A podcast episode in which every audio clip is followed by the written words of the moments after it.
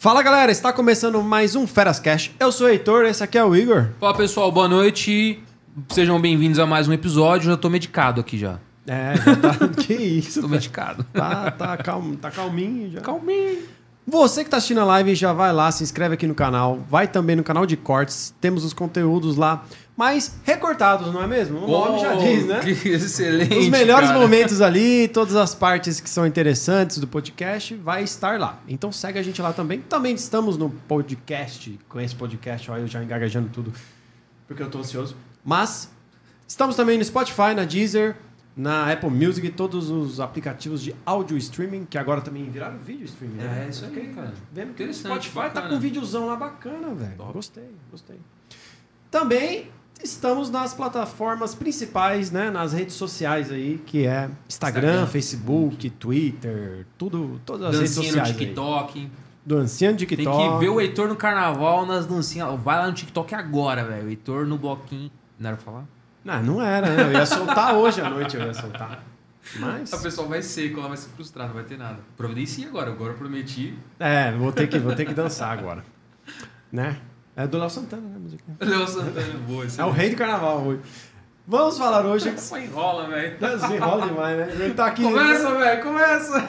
Vamos falar hoje não, tudo sobre Tudo sobre. cetamina, sobre é, diversas. é, posso falar? Muda, posso falar? da medicina de uma forma geral, a gente vai falar. Mundo da medicina de uma forma geral, Isso né? Mas mais voltado para a parte anestésica ali, de anestesia. Então, estamos aqui com o doutor Tiago Gil. Olá, tudo bem? Obrigado por ter vindo. Muito obrigado pela Desculpa a oportunidade. minha apresentação péssima aqui. Que, que Não, eu- tem, tem um vídeo. enrolei que- todo eu aqui. achei- é, é, foda de usar ao vivo, mas teve um vídeo que eu assisti da, de uma abertura. Você, tipo, pode ser chamado também também cast. Também então eu cast. falo assim, não, estamos também no YouTube, também no Instagram, Também, no verdade, eu TikTok, falo também. também. Eu falei, cara, eu também cast, velho. Estamos também. Pensando cast, a gente pode também, chamar também. pensando cast. Porque esse aqui, Mas toda o hora que ele vai mudar, ele. Pensando em tal coisa. é, é verdade, isso é verdade. Ô, ô Tiagão, obrigado pelo. Eu já tô íntimo, né? Tiagão. Tiagão. Posso? Claro, claro que então, pode. Tiagão, muito obrigado por dividir seu tempo aí com a gente. É, cara, eu queria começar com, com uma, um dado que eu vi, inclusive, num, num vídeo que você foi no. no-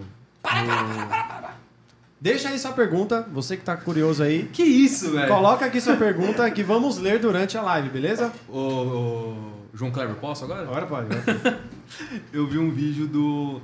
no. no podcast do Dr. Bactéria. Sim. E aí vocês falam em 800 mil é, suicídios por ano. Sim, no mundo, é, isso é o dado de um trabalho sobre ketamina no e mundo, suicídio, então. é no mundo por ano. Tá. Mas Uhum. ainda assim é um número. É um número bem expressivo. Se a gente pensar, como está escrito no próprio artigo, 800 mil suicídios por ano. Se a gente pensar que o contingente do Exército Brasileiro é 360 mil homens. Exatamente. Né? Cara, é muita coisa. É muita coisa. E, e, assim, eu não vejo, a não ser, claro, os períodos que tem.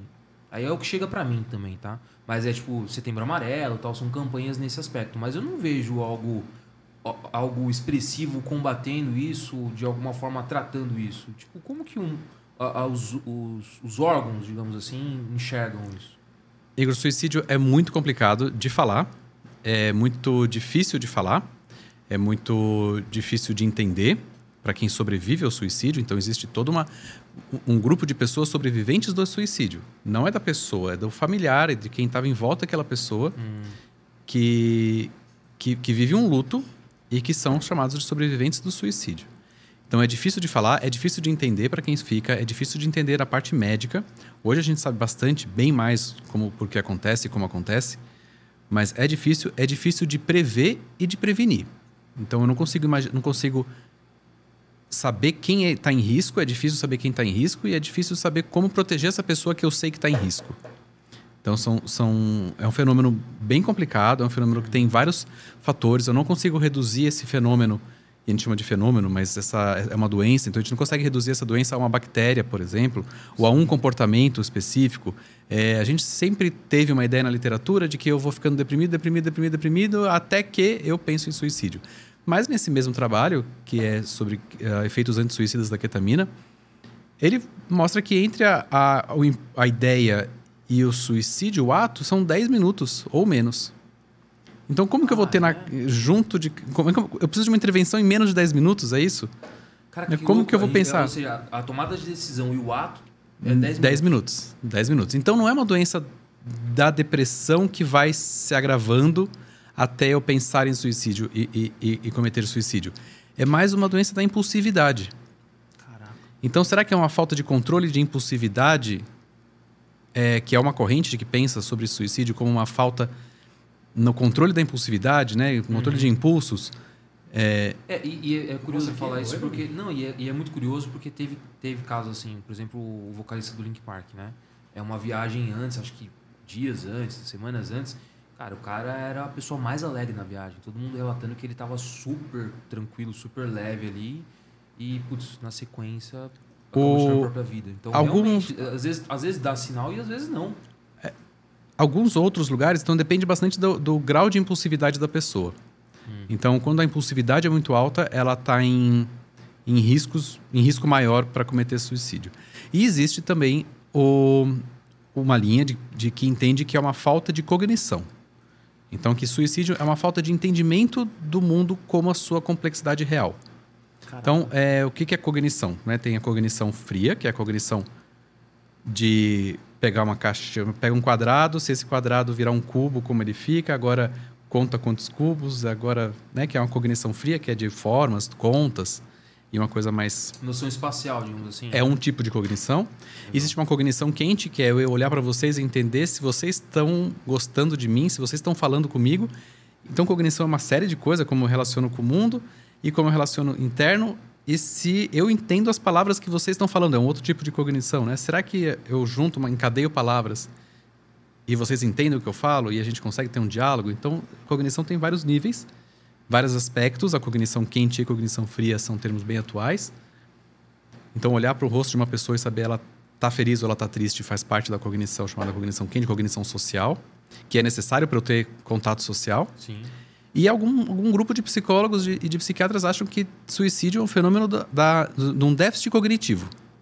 Então, eu não consigo entender internamente e pelos sinais externos que eu sou de alguma forma valioso nesse mundo, ou para minha família, ou para uma pessoa que seja. Eu só consigo pensar que eu não presto, que eu não tenho sentido, que eu não tenho valor, que se eu não existisse é, magicamente ia ser melhor. Então, isso é o que eu consigo aparecer na minha cabeça e, e isso então é uma falta de cognição. Será que eu não estou entendendo? E existe um aonde isso acontece. Então, as, aí as pesquisas mais avançadas, elas vão mostrando para a gente aonde isso, aonde surge esse pensamento. E hoje a gente sabe, tem bastante evidência de que eu não, eu não posso nunca dizer para você sabe com certeza, porque na medicina tudo é impossível até acontecer. Então tudo é, a gente sabe até ver alguma coisa diferente, né? Mas eu, eu consigo olhar em alguns animais e em, em ressonância magnética funcional, que é um tipo de ressonância magnética que mede como cada área do cérebro está funcionando. A gente consegue ver umas áreas responsáveis pelo pensamento suicida Áreas dentro do cérebro. dentro do então. cérebro. Então, é um pouco de cognição? É. É um pouco de impulsividade? Também. Mas eu, essa ideia ela é gerada numa área chamada abênula lateral. A abênula é uma, uma, uma parte do cérebro pequena, lateral porque ela fica lateral alguma coisa, então esse é um termo médico, Legal. que é comandada por uma outra área chamada globo pálido, que é uma outra área, parte do cérebro. Pega lá no livro de anatomia, procura no Wikipedia, você vai ver lá, abênula lateral, globo pálido, vai entender um pouco como isso funciona, você vai ver que são coisas minúsculas, que núcleos de tipo 30, 40 neurônios, é muito pequeno. Nossa. E isso faz parte do nosso comportamento social negativo. A abênula lateral é entendida como parte da nossa, nossa recompensa negativa social. Então eu venho aqui, faço alguma coisa, viro a caneca, xingo vocês, e aí eu vou ter uma represária de vocês. Pô, não faz isso, cara. E aí eu vou tentar, puxa, eu fiz errado. Então isso modela meu comportamento social. Nossa, eu fiz errado. Então não devo fazer mais isso. Como que é o normal? Ativa a bênula lateral, nossa, eu fiz errado, não devo fazer mais isso. Desativa a bênula lateral e a vida segue. Existem outras áreas, que são as áreas positivas, do- de recompensa positiva do cérebro. Então, eu fiz uma coisa, nossa, eles gostaram, vou fazer de novo. E existe a área negativa que também controla, que é a bênula lateral é uma delas, e eu vou pensar, nossa, eu não vou mais fazer isso. Só que imagina que essa área de eu não vou fazer mais isso, em vez dela começar e acabar, Ela não desliga ela não desliga nunca e ela fica cada vez mais potente. gente. Então, nossa, eu não devia ter feito isso. Nossa, lá, derrubar neles e xingar, eu fiz uma piada sem graça. Nossa, não foi legal. Eles não gostaram, eles não gostam de mim, eles não gostam de nada, eles, eles não gostam, eles preferiam que eu não estivesse aqui. Então você pode escalar isso até um pensamento suicida franco. Assim, eu, não, eu não preciso estar aqui nesse mundo. Se eu não existisse, iria ser melhor. Mas nesse mundo eu não preciso existir. Não tem lugar nenhum para mim funcionar aqui nesse lugar. Só tem uma saída para quem não tem lugar no mundo, que é o suicídio. Como que eu vou fazer isso sem atrapalhar o mínimo? Porque eu não quero também atrapalhar as pessoas. Porque eu, eu, eu, eu não presto. mesmo, né? um pensamento bem... Bem péssimo, sim. Sim. Não, Porque assim, essa área está hiperativada. E Uhum. essa área é controlada primariamente por uma substância chamada glutamato. Então, quando ela está hiperativada, e você consegue ver isso em animais, e você consegue ativar isso em animais, ela é controlada por uma substância chamada glutamato, que é um neurotransmissor. E a gente só descobriu isso tudo porque existe uma medicação que é um bloqueador de glutamato, que é a ketamina. É um dos, um dos bloqueadores de glutamato. Glutamato é um neurotransmissor que existe no corpo inteiro, em todos os nervos, existe no cérebro e ela é o responsável pela entre um neurônio e outro para o, o transporte positivo de informação. Então esse aqui fala com o outro e esse aqui ativa o outro para frente. Só, só para entender, o glutamato é um, Neurotransmissor. é um neurotransmissor. Isso. E ele está no meu corpo inteiro, é isso? Está em todos os neurônios que você tem. Então, todos os seus neurônios se comunicam positivamente através do glutamato. É um dos neurotransmissores positivos, Entendi. mas é o mais abundante. Então, quando você fura o dedo, é o glutamato lá da coluna, lá da medula, que tá. manda para o outro neurônio falar, sobe a mensagem de dor. Aí ele manda um positivo até o tálamo. Aí o tálamo manda um outro glutamato para um outro positivo. Até Caraca, o seu córtex sensitivo. Tudo isso é mediado pelo glutamato. Isso pode gerar também por uma falta de substância também? Por se- Sei lá, que o corpo não faz, é, gerar depressão, tudo isso, por conta de alguma falta de substância? Não, Não? não. Isso é uma outra hipótese. Ah, tá. A gente vai chegar nessa outra hipótese ah, daqui a tá pouco. bom, tá bom, desculpa, então, cortei. cortei. Então, Atropelei. existe o, o, o, o glutamato, que ele é esse neurotransmissor que existe no corpo inteiro. Ele transmite sinais positivos de um lado para o outro. E existem os anestésicos que bloqueiam o glutamato, porque se eu bloquear a transmissão de um lado de um neurônio para o outro, eu estou anestesiado. né? Então, foi assim que começou a ketamina no, na, na anestesia. E a cetamina é uma molécula que se liga no mesmo lugar que o glutamato se liga, só que não gera ação depois. Então ela bloqueia o glutamato. Quando, chega pra, quando o glutamato chega para estacionar, já tem um cara parado lá. Então não vai dar. Entendi. Não, tem, não posso ativar para frente, então anestesia. Em doses pequenas, ela pode causar uma sedação, em doses maiores, ela causa anestesia geral. Então depende quanto glutamato eu eu estou bloqueando. E essa ligação, essa bênula lateral, que é controlada pelo globo pálido, tem essa ligação através do glutamato, então ela parece funcionar com o glutamato. Então todo esse pensamento negativo de que eu não presto, de que eu fiz errado, que eu não, não existo, ele é necessário, mas ele não é suficiente para ter um comportamento, uma, ide uma ideação suicida, um, o ato de suicídio. Ou seja, ele sozinho não, não chega no ato. Não chega, porque eu preciso também ter um déficit cognitivo ou uma impulsividade em cima disso. Ou alguma coisa na minha cabeça que me freie para falar: não, peraí, eu estou pensando tudo isso, mas será que isso é verdade mesmo? Então eu preciso ter uma impulsividade a, a- Caraca, a- é uma somada. constante, então. É um equilíbrio dinâmico. Caraca. O nosso corpo inteiro é um equilíbrio dinâmico. É uma homeostase, é um equilíbrio Não, dinâmico. E, e assim, desculpa até cortar, na hora que você estava falando sobre o, o pensamento de uma pessoa depressiva, tipo, não serve pra nada, não sei. Foi me dando um nó na garganta tão grande, cara. E realmente, quem tem depressão, é esse pensamento que vem na cabeça. Sim, né? isso, Tipo, isso vem da tríade cognitiva de Aaron Becker, que é uma, uma, um, um- um psicólogo uhum. americano, morreu tem pouco tempo, aos 94 anos, que ele desenvolveu a terapia cognitivo comportamental. E a tríade cognitiva do Becker foi o que ele desenvolveu, dizendo que eu tenho uma crença sobre mim, sobre o mundo e sobre o futuro. E quando essas três crenças são negativadas, eu tenho um quadro depressivo. E o papel do psicólogo te- cognitivo comportamental é identificar as, as suas crenças nessas três áreas e oferecer novas visões sobre essas áreas para tentar modificar essa crença. E ele chama de crença porque é difícil pra caramba de você modificar. Então, quando as três áreas estão negativadas, que é o termo técnico que ele usa, eu tenho uma pessoa em depressão.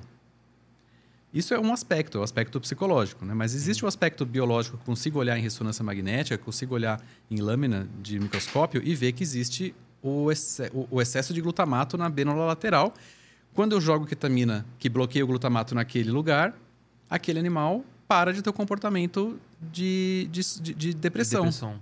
E a pessoa relata que fala assim: eu não penso mais em me matar. Eu não acho que. Eu acho até que eu tenho um pensamento diferente sobre mim mesmo agora. Né? Talvez eu não seja tão ruim assim. Talvez foi só uma Ah, coisa. Eu só joguei uma copa em vocês, mas sei lá, vocês vão achar o que de mim? Não sei lá o que vocês vão achar de mim, não interessa. Eu tenho uma família, eu tenho esposa, eu tenho outras coisas melhores para pensar agora. Tem muito mais que isso. Eu sou muito mais E que passou. isso, né? E passou. Caraca, então a gente louco. tem vários trabalhos que mostram que pessoas com ideação suicida, então pensamentos ativos de, de se machucar, de morte, de que tem menos valia, então não é só um pensamento que você liga ou desliga, ele- ele é multifatorial. É, eu tenho, eu, eu consigo diminuir esse pensamento quando eu uso ketamina na nessa pessoa. Não é todo mundo que reduz, então não é. Se alguém te falar 100% na medicina, ele com certeza está mentindo. Uhum. Nada é 100% na medicina. Então existe uma porcentagem, os trabalhos falam de uma porcentagem de pessoas que têm uma remissão do pensamento suicida. E esse é um, esse é uma, um item medido em algumas escalas que psiquiatra e psicólogo usa, que é quando você pergunta para a pessoa, é, você pensa em se ferir, você pensa em estar morto, acha que meli- seria melhor estar morto? E a pessoa responde sim. Quantas vezes você pensa isso por dia? Com qual força isso acontece? E aí você vê que essa escala, depois da ketamina, diminui. Quando você olha só esse item, ela diminui depois de uma infusão de ketamina. Ela não zera, mas diminui. Alguns casos zera. Alguns Caramba, casos zeras em algumas horas. Horas? Algumas vezes em minutos. Nossa. Menos de uma hora. Isso zera Ô, em louco. Você pergunta dali 40 minutos para a pessoa e fala assim: e agora? Como é que tá o pensamento sobre você se matar ou que você. Não vejo porquê. Mas acho que pode ter relação com placebo, alguma coisa assim? Não placebo, que não vai ser placebo, mas tipo. De... Ah, tá. A crença né, sobre a aquilo que crença tá funcionando sobre- de fato e não a reação. Ou não, nada a ver. É um falei- público tão legal para pensar, legal para quem estuda isso, não legal para quem sofre. Porque placebo nessa, nessa, nessa população, ela já espera que nada funcione. Hum, Então ela não espera ela que o vai placebo funcione. né? Sim, ela já vai sim. desacreditada. Ou seja, Legal. quando funciona é porque realmente. é Isso, química isso gerou várias controlada. pesquisas sobre placebo na, como, como med- medicação psiquiátrica. Porque eu, quando tenho depressão, a primeira coisa que eu tenho é desesperança. Então eu não tenho nem esperança que aquilo vai resolver. Já desacredita. Então eu não tenho nem por que estar vivo. Eu não tenho nem. Assim, eu, eu não, não tô entendendo que vocês. que eu presto na- nisso aqui. Então, assim, você pode fazer qualquer medicação que você quiser para mim, não vai funcionar. Então, ele é um, é um placebo que é diferente de quando eu tô com sei lá, uma dor de cabeça, um, um câncer, que eu quero muito que aquilo funcione. E aí eu tenho um efeito Você, placebo você maior. deposita esperança naquilo. A Isso. depressão é ausência total de esperança. Já né? é uma ausência de esperança. Então é mais bonito você ver o efeito placebo, é mais difícil você, é você ver efeito placebo com medicação. Então pode ser efeito placebo? Pode. Interessa? Em população, interessa. Quando eu estou querendo estudar isso numa população e eu quero saber se essa medicação pode ser usada como um, no sistema público de saúde, por exemplo, para tratar ideação suicida que chega no PS. Isso é um, um- um tema, uma pergunta. Aí eu tenho que fazer um trabalho com várias pessoas, ver, fazer metade das pessoas placebo, outras, outra metade das pessoas eu vou usar a medicação ativa, vou acolher todas essas pessoas e sim o placebo, o acolhimento, o, at- o- o atender essas pessoas. Vem cá, eu vou cuidar da sua depressão, da sua ideação suicida, vou passar um soro para você que vai tratar a sua ideação suicida. Vai ajudar uma porcentagem das pessoas, sim. Quanto? Mais ou menos 35, 30% das pessoas, aí entre 25, depende do estudo que você olhar. Então existe um efeito placebo com alguma força.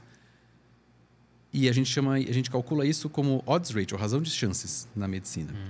E aí você calcula o efeito placebo da medicação e aí você calcula o efeito aí você vê quanto forte foi a medicação e você vê que foi mais forte que o que a a, a, ketamina foi mais forte do que o placebo nesse grupo. Então tem trabalho sobre isso, já foi feito trabalho sobre isso e consegue comprovar, falar assim, ele é mais forte que o placebo.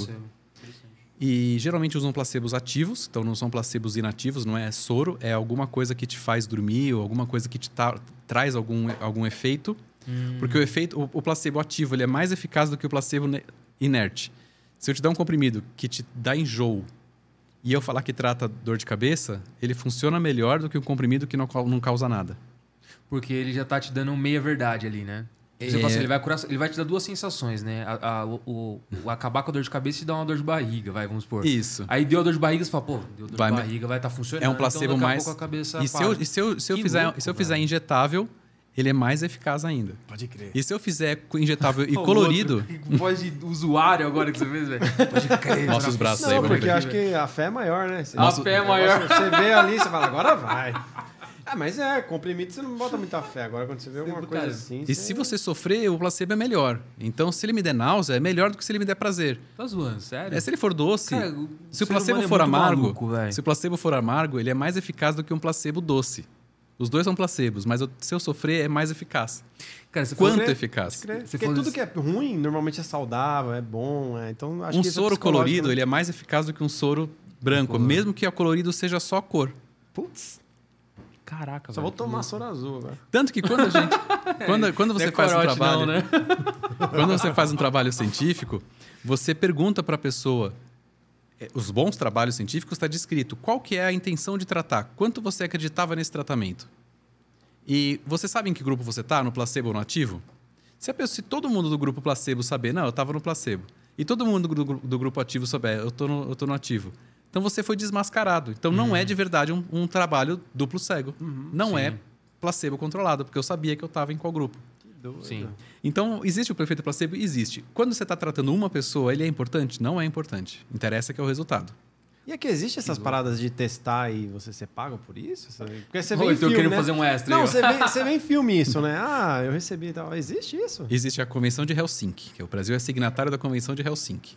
Eu não posso receber e eu não posso é, cobrar. Ah, entendi. Então, eu não posso te pagar para você receber uma medicação. Isso acontece nos Estados Unidos, que os Estados Unidos, pelo menos acontecia, os Estados Unidos têm leis sanitárias e regras muito diferentes e muito inferiores à nossa.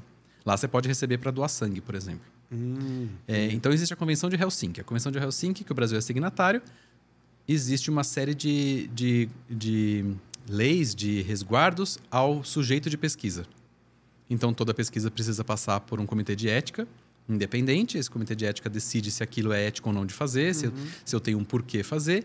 Eu não posso te pagar para você participar da pesquisa. Eu posso pagar o seu lanche, pagar seu transporte, hum. pagar seu tempo. Eu Todo não mundo vai posso. doar sangue ali, ganhar umas coisinhas e tal. Isso, mas eu não posso pagar seu tempo. É, e, eu, e você não pode pagar para participar da pesquisa. Estou morrendo de dor, é um remédio que dá dor, eu vou te pagar para entrar nessa pesquisa. Não, Não pode, pode também. fazer isso. Não. Legal. Então eu não posso nem pagar nem receber. Não pode ter. Tem, tem Não a pode virar um convenção. comércio, né? Não pode virar um comércio. Legal. Então existe a convenção de Helsinki para resguardar isso. Né, isso, resguardar os, os, os voluntários. E É, porque realmente vira comércio, né, cara? O cara vai lá, putz, precisando de uma grana, vou. vou Então, e aí o placebo vou vai ficar melhor, né? Se eu, se eu sou uma indústria farmacêutica, eu vou selecionar quem eu pagar para minha coisa funcionar melhor, né? É, é verdade. É, também tem tem, essa essa, também, também tem tem essa essa. Também tem essa. Então, assim, olha, gente, eu vou pagar para vocês, é para testar uma medicação para dor, e eu vou dar essa medicação agora para vocês. Ela vai funcionar, né? Pô, tô ganhando, então meu placebo aumentou. Sim. Minha É vontade verdade. de querer e de ajudar aumentou. Exatamente. E eu vou desmascarar o placebo, vou desmascarar a medicação. Então, E Você falou desse negócio da, do soro, né? Do, do placebo em soro ali aplicado é, é- tem um resultado maior. Eu lembrei de um teste, eu não lembro agora qual que era o experimento, que era um. um eu nem sei também se é história real ou é lenda urbana, você vai me confirmar também. Que é um condenado no corredor da morte. E aí os caras falam que vai fazer um experimento de ver se ele seca o sangue todo dele e se caso ele sobrevivesse ao experimento ele tava, tava liberto, né? Aí os caras faziam um cortezinho bem pequenininho no, no, no braço dele, enfim, alguma parte do corpo, só que não chega a sangrar, só um arranhãozinho, mas ele não tá vendo, ele não sabe o que que é.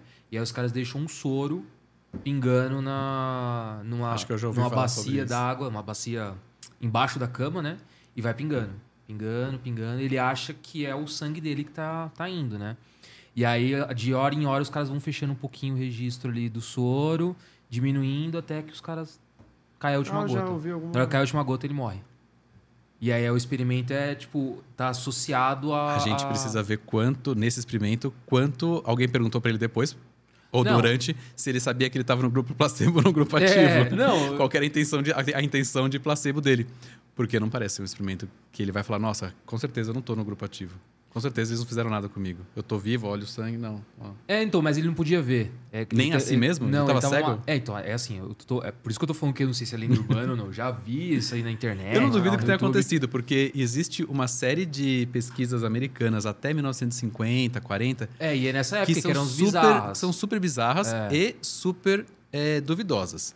Então, eles pegam. E é sempre. Existe uma crítica nisso, porque é sempre estudantes universitários da Universidade de Michigan vieram fazer meu trabalho.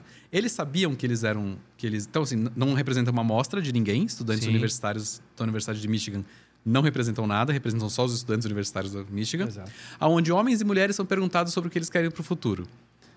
E os homens são mais para isso ou as mulheres mais para aquilo. Tem um monte de instrumento, de instrumento desses americanos de psicologia. O que, que eles provam? Não provam nada. Eles Nada. provam só que aquele instrumento foi mal, que aquele trabalho foi mal feito, não pegou a representatividade das pessoas, é, pagou, cara- pagou as pessoas para fazerem parte daquilo, então elas já têm um viés, então ele não serve para nada. Uma porcaria. E a maioria dessas histórias é essa. A própria ketamina, o primeiro trabalho de ketamina, foi feito com é, prisioneiros da da- de Detroit. Então, assim, tinha a ketamina, existia a fenciclidina, que é uma medicação anterior, que é uma medicação anestésica que bloqueava o glutamato anterior, só que ela causava muito alucinação Alucinações. e nunca foi utilizada para humanos. Procurando refinar essa medicação e fazer ela viável para humanos, a Park Davis, que é um laboratório americano que já não existe mais, ele, ele chamou um farmacêutico chamado Edward Domino, morreu tem uns dois, três anos. Você acha vídeos dele falando sobre ketamina online. E falou para ele, olha, vamos tentar purificar a fenciclidina. A fenciclidina foi usada como droga de abuso também, chama papo de anjo, pó de anjo, angel dust, cada um tem um nome. Mas ela, é, vamos purificar e vamos tentar achar algum metabólito interessante, algum mecanismo interessante para a gente poder aplicar em humanos e achar um anestésico endovenoso. Porque até então eu não tinha anestésicos endovenosos, eu tinha só anestésicos inalatórios, o alotano, o, o éter, o clorofórmio, é, o óxido nitroso, são anestésicos inalatórios Uhum. mas nada que eu pudesse fazer endovenoso. E então o Edward Domino pegou alguns eh, metabólitos que ele achou que era interessante, que tinham potencial, testou alguns deles em ratos. Um deles que, que deu melhor analgesia foi o que, que a, a gente chamava MK801. Depois ele chamou de ketamina, mas ele pegou esse composto e aí ele aplicou em algumas pessoas. Então tem o trabalho, o primeiro trabalho dele descrito que ele ia aplicar MK801, se não me engano é esse o nome, é, em pessoas para ver qual que é o resultado que isso vai dar. E aí ele escolheu 10 prisioneiros de, da, da, da prisão estadual de Detroit, que é onde é a sede do Park Davis. É, e você vai poder tratar os prisioneiros assim, né, como objetos de pesquisa, mas está lá, está na história. É, ele chamou de ketamina depois porque é a junção de, uma, de um grupo cetona mais um grupo amina, lá da, da, da, da química orgânica. E ele tinha uma ideia, baseada nos animais, quanto ele poderia usar de medicação para fazer o quê? Como, ele, como o, o, o predecessor dele, né, a fenciclidina, causava muita alucinação, na época se achava que podia ser como esquizofrenia, ou induzir esquizofrenia. Caramba. Então, será que essa, essa alucinação que, que a pessoa disse ver coisas, disse estar em outro lugar, será que isso podia ser um similar à esquizofrenia? Então, se eu aplicasse em você e depois isso passa, né? Dura uma hora, duas horas e acaba. Será que eu podia tentar usar em você? Aí eu tento tratamentos para esquizofrenia e eu aprendo a lidar com esquizofrenia, a Doido, tratar a né? esquizofrenia? Ah, Caraca, tratei aquilo, louco, mas agora tá com isso aqui. Não, ó. tipo assim, Vamos provocar, né? Provocar Não, pra eu provoco trau- esquizofrenia, É, aí eu então. te fa... eu, eu quero testar se o meu medicamento anti-esquizofrenia funciona. Então eu te provoco, te dou esse, esse remédio, se você melhorar, eu E- achei a cura da esquizofrenia. Mas depois todo mundo sai ileso, porque eu tiro outra medicação e acabou. Então, mas isso tem muito cara de. de.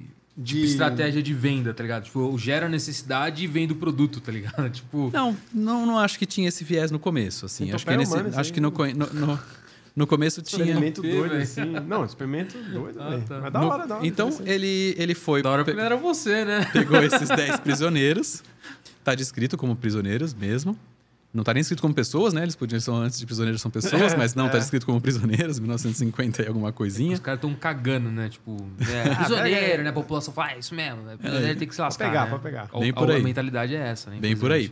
E ele usou várias dosagens de ketamina. Ele usou é, 0,1, 0,5, 1, 1,5, 2, 5 e 10 miligramas é, por quilo numa infusão. Correu no, no soro por 40 minutos.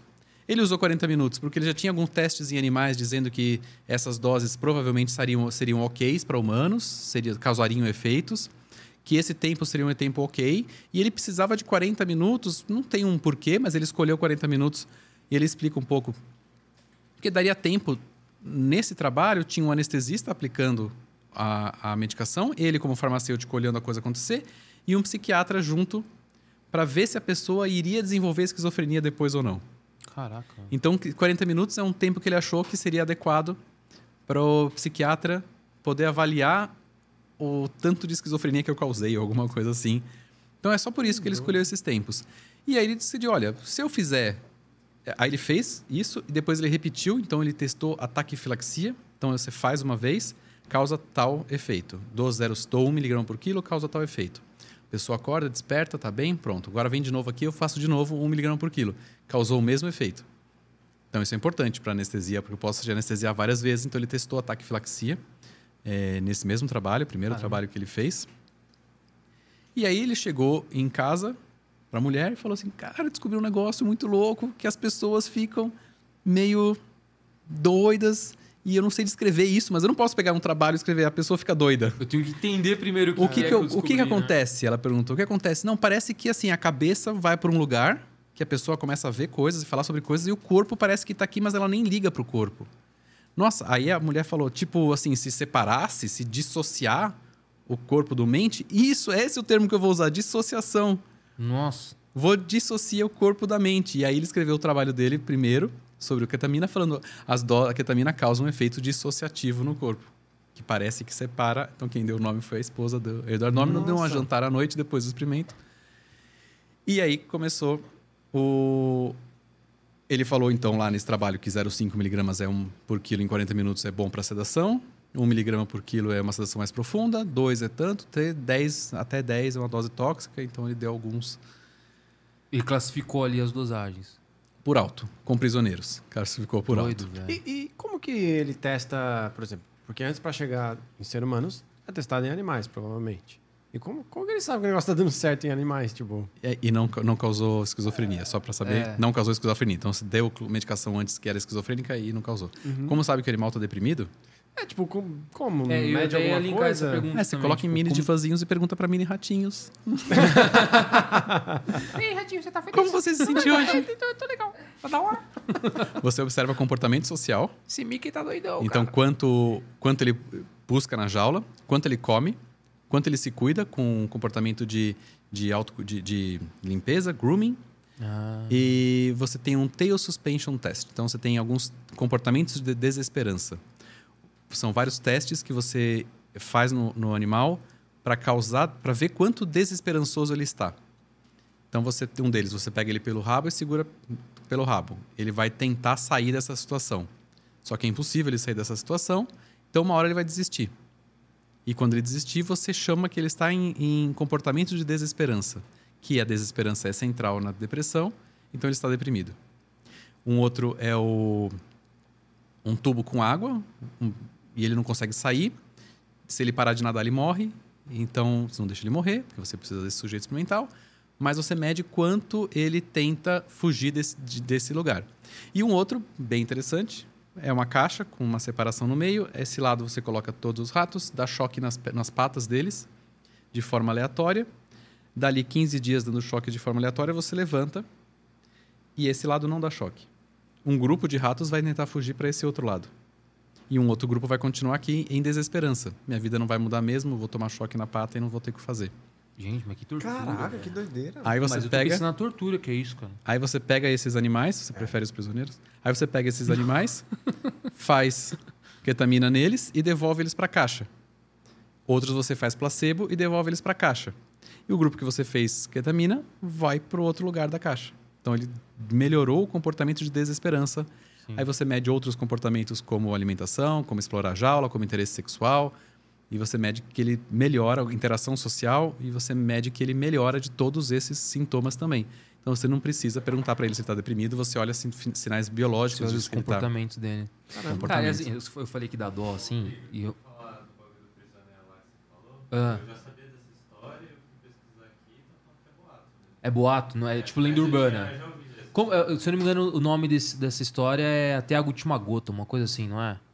Dá uma, dá uma olhada aí da viseira. Bem nome de história mesmo. Ó, a Cleo fez um- uma pergunta aqui. Já, já. De- deixa eu só, só fazer uma, uma pergunta. É, eu não vou lembrar o nome agora, do lateral... Abenolateral. Abenula- Abenolateral. A bênula, Abênula lateral. isso. Tá, ela fica numa parte, obviamente lateral, mas mais pra dentro do cérebro, ou fica mais na. M- Mais para dentro, é, imagina que a gente tem o, a medula, aí a medula faz assim e vira o cérebro. Certo. Nessa curvinha assim, mais ou menos assim, Ela tá ali. ela tá por ali. E de alguma forma eu posso alterar essa. esse. a funcionalidade dela por uma lesão? Então, por exemplo, sofri um acidente, bati a cabeça, bati bem nela ali. E ela tá lesionada e aí ela muda, fica disfuncional. É Isso pode muito, é muito pequena para uma lesão traumática, mas James Murrow fez uma pesquisa em que ele percebeu, e ele conseguiu ver isso em animais, e ele transportou isso para humanos, que quanto mais eu ativo essa abênula lateral e mais eu ativo esse caminho, mais esse caminho fica fácil de acontecer. Então ele chamou de, de é quase um, um- um caminho do suicídio que ele chamou. Caramba. Porque se eu tenho isso muito ativado por muito tempo, imagina que eu tenho um fio fino de telefone, quanto mais eu passo energia naquele fio, ele vai engrossando e vira um cabo de energia elétrica de 6 milímetros, que é a energia mais fácil passar por aquilo. Então, agora qualquer estímulo passa por lá. Então, qualquer tristeza, desavença ali. fica mais sensível. Qualquer não, não pode, já ativa a abênula lateral. Caramba. Então ele descobriu que isso acontece em animais e acontece provavelmente em humanos também. Ou seja, ele sofre uma variação fisiológica. Sofre. Assim. O que ele chamou de circuito do suicídio, uma facilidade de te ativar o pensamento suicida. Que louco. E, e aí eu poderia manipular isso para baixo, controlar para baixo com terapia cognitivo-comportamental, para que eu tirasse esse viés cognitivo de tudo que acontece comigo, eu já tenho que pensar, já, já tenho que ir para esse caminho, para esse suicídio, para isso desfazer esse caminho. Sim, entendi. Então, o James Monroe mostrou pra gente que existe uma como manipular isso para cima. Como manipular para baixo, a gente ainda não tem estudos. Tem como desligar. Então, eu sei que a ketamina é uma medicação que Que desliga, a, a abênula lateral. É única e a única resposta e funciona para todo mundo e ninguém mais vai pensar em suicídio. Resolvemos o problema do suicídio? Não, porque ele não é só isso. Ele também tem outras causas que não depressão, que não ativação. É, existe intoxicação, existe esquizofrenia, existe outros tipos de, de, de, de motivos para suicídio. O principal é a depressão e a ativação da abênula lateral. Não é o único. E também existe uma impulsividade que eu tenho que ter. Né? Então, não existe só esse caminho do... Não precisa estar só ativada a abênula Sim. lateral. Então, eu também preciso ter a impulsividade. Mas descobriram que a lateral não é suficiente, mas ela é necessária para o quadro depressivo como um todo. Caraca. Então, Mas assim, ou, ou seja, tratando esse abênula lateral, teoricamente você está diminuindo as risco, né? chances Sim. em- em- Isso explica muito porque a gente vê no consultório pessoas muito deprimidas, mas não pensam em suicídio. Menos mal. E pessoas que melhoram da, da, da ideação e não melhoram da depressão. Porque deve ter pessoas que super. Vai lá, se dá bem socialmente, assim, uma pequena margem deve ter, só que chega E em no casa. é, é- é depressivo, né? Não, isso é, não existe sei se- é uma- Existe. deve ser uma pequena margem. Existem né? pessoas que aprendem a lidar com essa dor. Existem pessoas que aprendem a lidar com isso. Funcionam, você não imagina, trabalham e não, não apresentam, não aparentam, mas quando tem uma folga, para ser honesta com si mesmo, A bad vem. vem a bad vem. A bad vem. A bad vem. É foda isso. E, e a ketamina tem uma, tem uma medicação que tem uma resposta para isso, porque ela se baseia na, na- no, no glutamato, então em desligar o glutamato. Você me perguntou, falta alguma coisa no sangue? Falta alguma coisa no cérebro? É uma falta de química no cérebro? Isso é uma visão, uma das hipóteses que recentemente foi bem, bem afastada da, da verdade. Então, a hipótese da, do desbalanço químico. que é isso que você me comentou, que é a hipótese, acho que talvez mais vigente no, no forma leiga, de que eu tenho depressão porque me falta serotonina no cérebro. E até tem um monte de meme, ah, minha última molécula de serotonina me ajudando a a ir no dia. É, não falta serotonina no cérebro de quem tem depressão. Então, a gente sabe que a hipótese do desbalanço químico é uma das hipóteses que explicam a depressão. É, a hipótese do neurônio excitatório, que é a que está superativado, é a hipótese do glutamato. É uma outra hipótese da depressão. Então, são sempre modelos teóricos que a gente trabalha. A falta de, de, neuro, de hormônios do crescimento de neurônios, BDNF, é um tipo de hormônio que faz crescer neurônio, não o corpo celular, mas a conexão entre eles. A falta de BDNF é uma outra hipótese para que aconteça a depressão. O, a inflamação é uma outra hipótese para que aconteça então, a inflamação cerebral. A microbiota intestinal causando alterações cerebrais é uma outra hipótese. Então a gente tem modelos, né? Como, como é que é- como é que se a gente a gente sempre usa modelos para representar o mundo. Então eu vejo a pessoa deprimida, eu formulo hipóteses. Essas hipóteses vão ser refutadas ou, ou corroboradas de acordo com os experimentos e de acordo com as terapêuticas e de acordo com o que vai acontecendo na ciência. Então eu imagino que seja Vamos pegar uma coisa mais simples. Eu imagino que Luiz Pasteur imaginou, fez uma ideia de que a infecção era causada por micro-organismos, micróbios, microbios que eu não consigo ver. Ah, você é um louco, você não está inventando história. Não, ele falou, eu criei um modelo, criei um modelo de que são micróbios que causam infecções. Então, se eu lavar a mão, se eu limpar, se eu higienizar e pasteurizar, que é o que ele inventou depois, eu não vou ter infecção. E aí várias coisas foram feitas para corroborar, para comprovar essa, esse modelo, para dar, dar credibilidade a esse modelo ou para refutar esse modelo. Uma das coisas que ele fez, a gente viu lá na nossa faculdade, no nosso colégio, na quinta série, com a professora Maria Celeste, foi pegar e fez um, um, um, um balde, né, um, um becker, ele ferveu o becker, depois fechou a ponta e não cresceu nada naquele becker. Ele pasteurizou, ele esterilizou.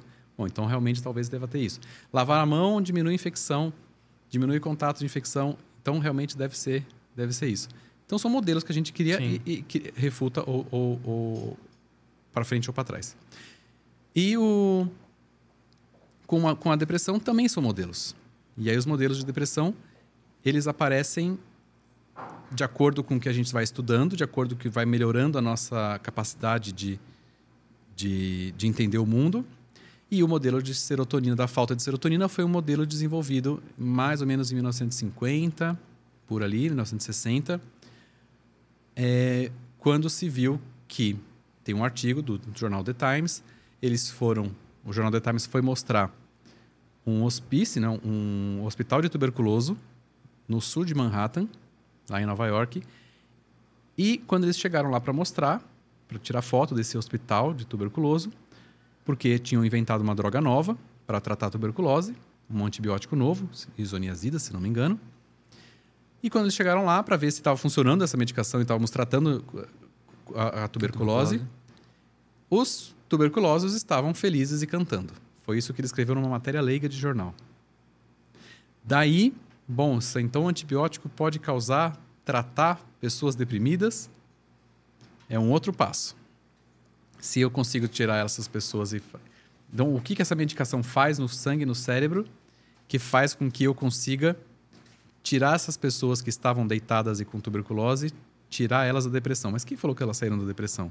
Um jornal leigo, um artigo Sim, leigo de jornal. sim. Mas foi aí que começou.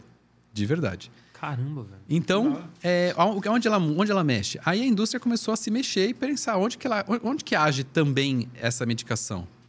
Ah, age também numa, numa, numa enzima que chama monoaminoxidase, que ela oxidase, então ela oxida. Monoamina, monoaminas são, é um tipo de hormônio, de um tipo de neurotransmissor que a gente tem.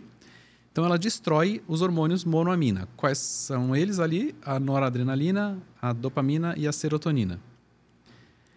Ah, então se eu estou impedindo a destruição dessas da serotonina, noradrenalina, está sobrando mais noradrenalina e serotonina, então essa medicação está fazendo isso, então tá, e está funcionando, funcionando porque o artigo do The Times falou que está funcionando.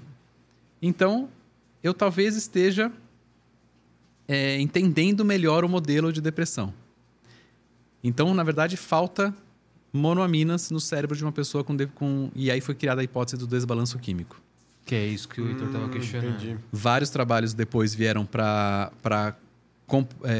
testar a eficácia dos antidepressivos, das medicações para depressão, mas não necessariamente nenhum conseguiu encontrar até hoje que falte essas essa serotonina no cérebro de alguém com depressão. Ou seja, tá, os níveis de serotonina estão ok e ainda assim a pessoa tem depressão. Isso.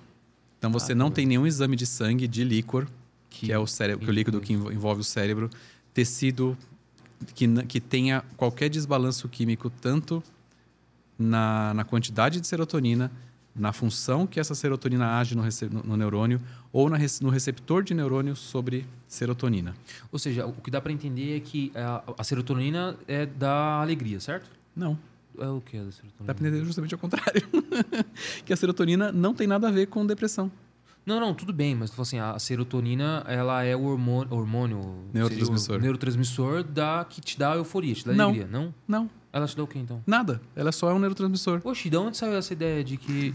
justamente dessa, desse encadeamento de, de, de hipótese de que se eu tenho uma medicação que desliga a monoaminoxidase, então sobra a serotonina. A, a serotonina especificamente é só a partir de 1970, Uhum. que aí inventaram os outros, anti, outros tipos de antidepressivo, os inibidores seletivos da recaptação de serotonina. Então a serotonina é a grande culpada, a falta de serotonina é a grande culpada pelo quadro depressivo. E daí se viu, e é o que se tem popularmente entendendo, que quanto mais serotonina eu tiver, mais feliz eu sou. E tá totalmente...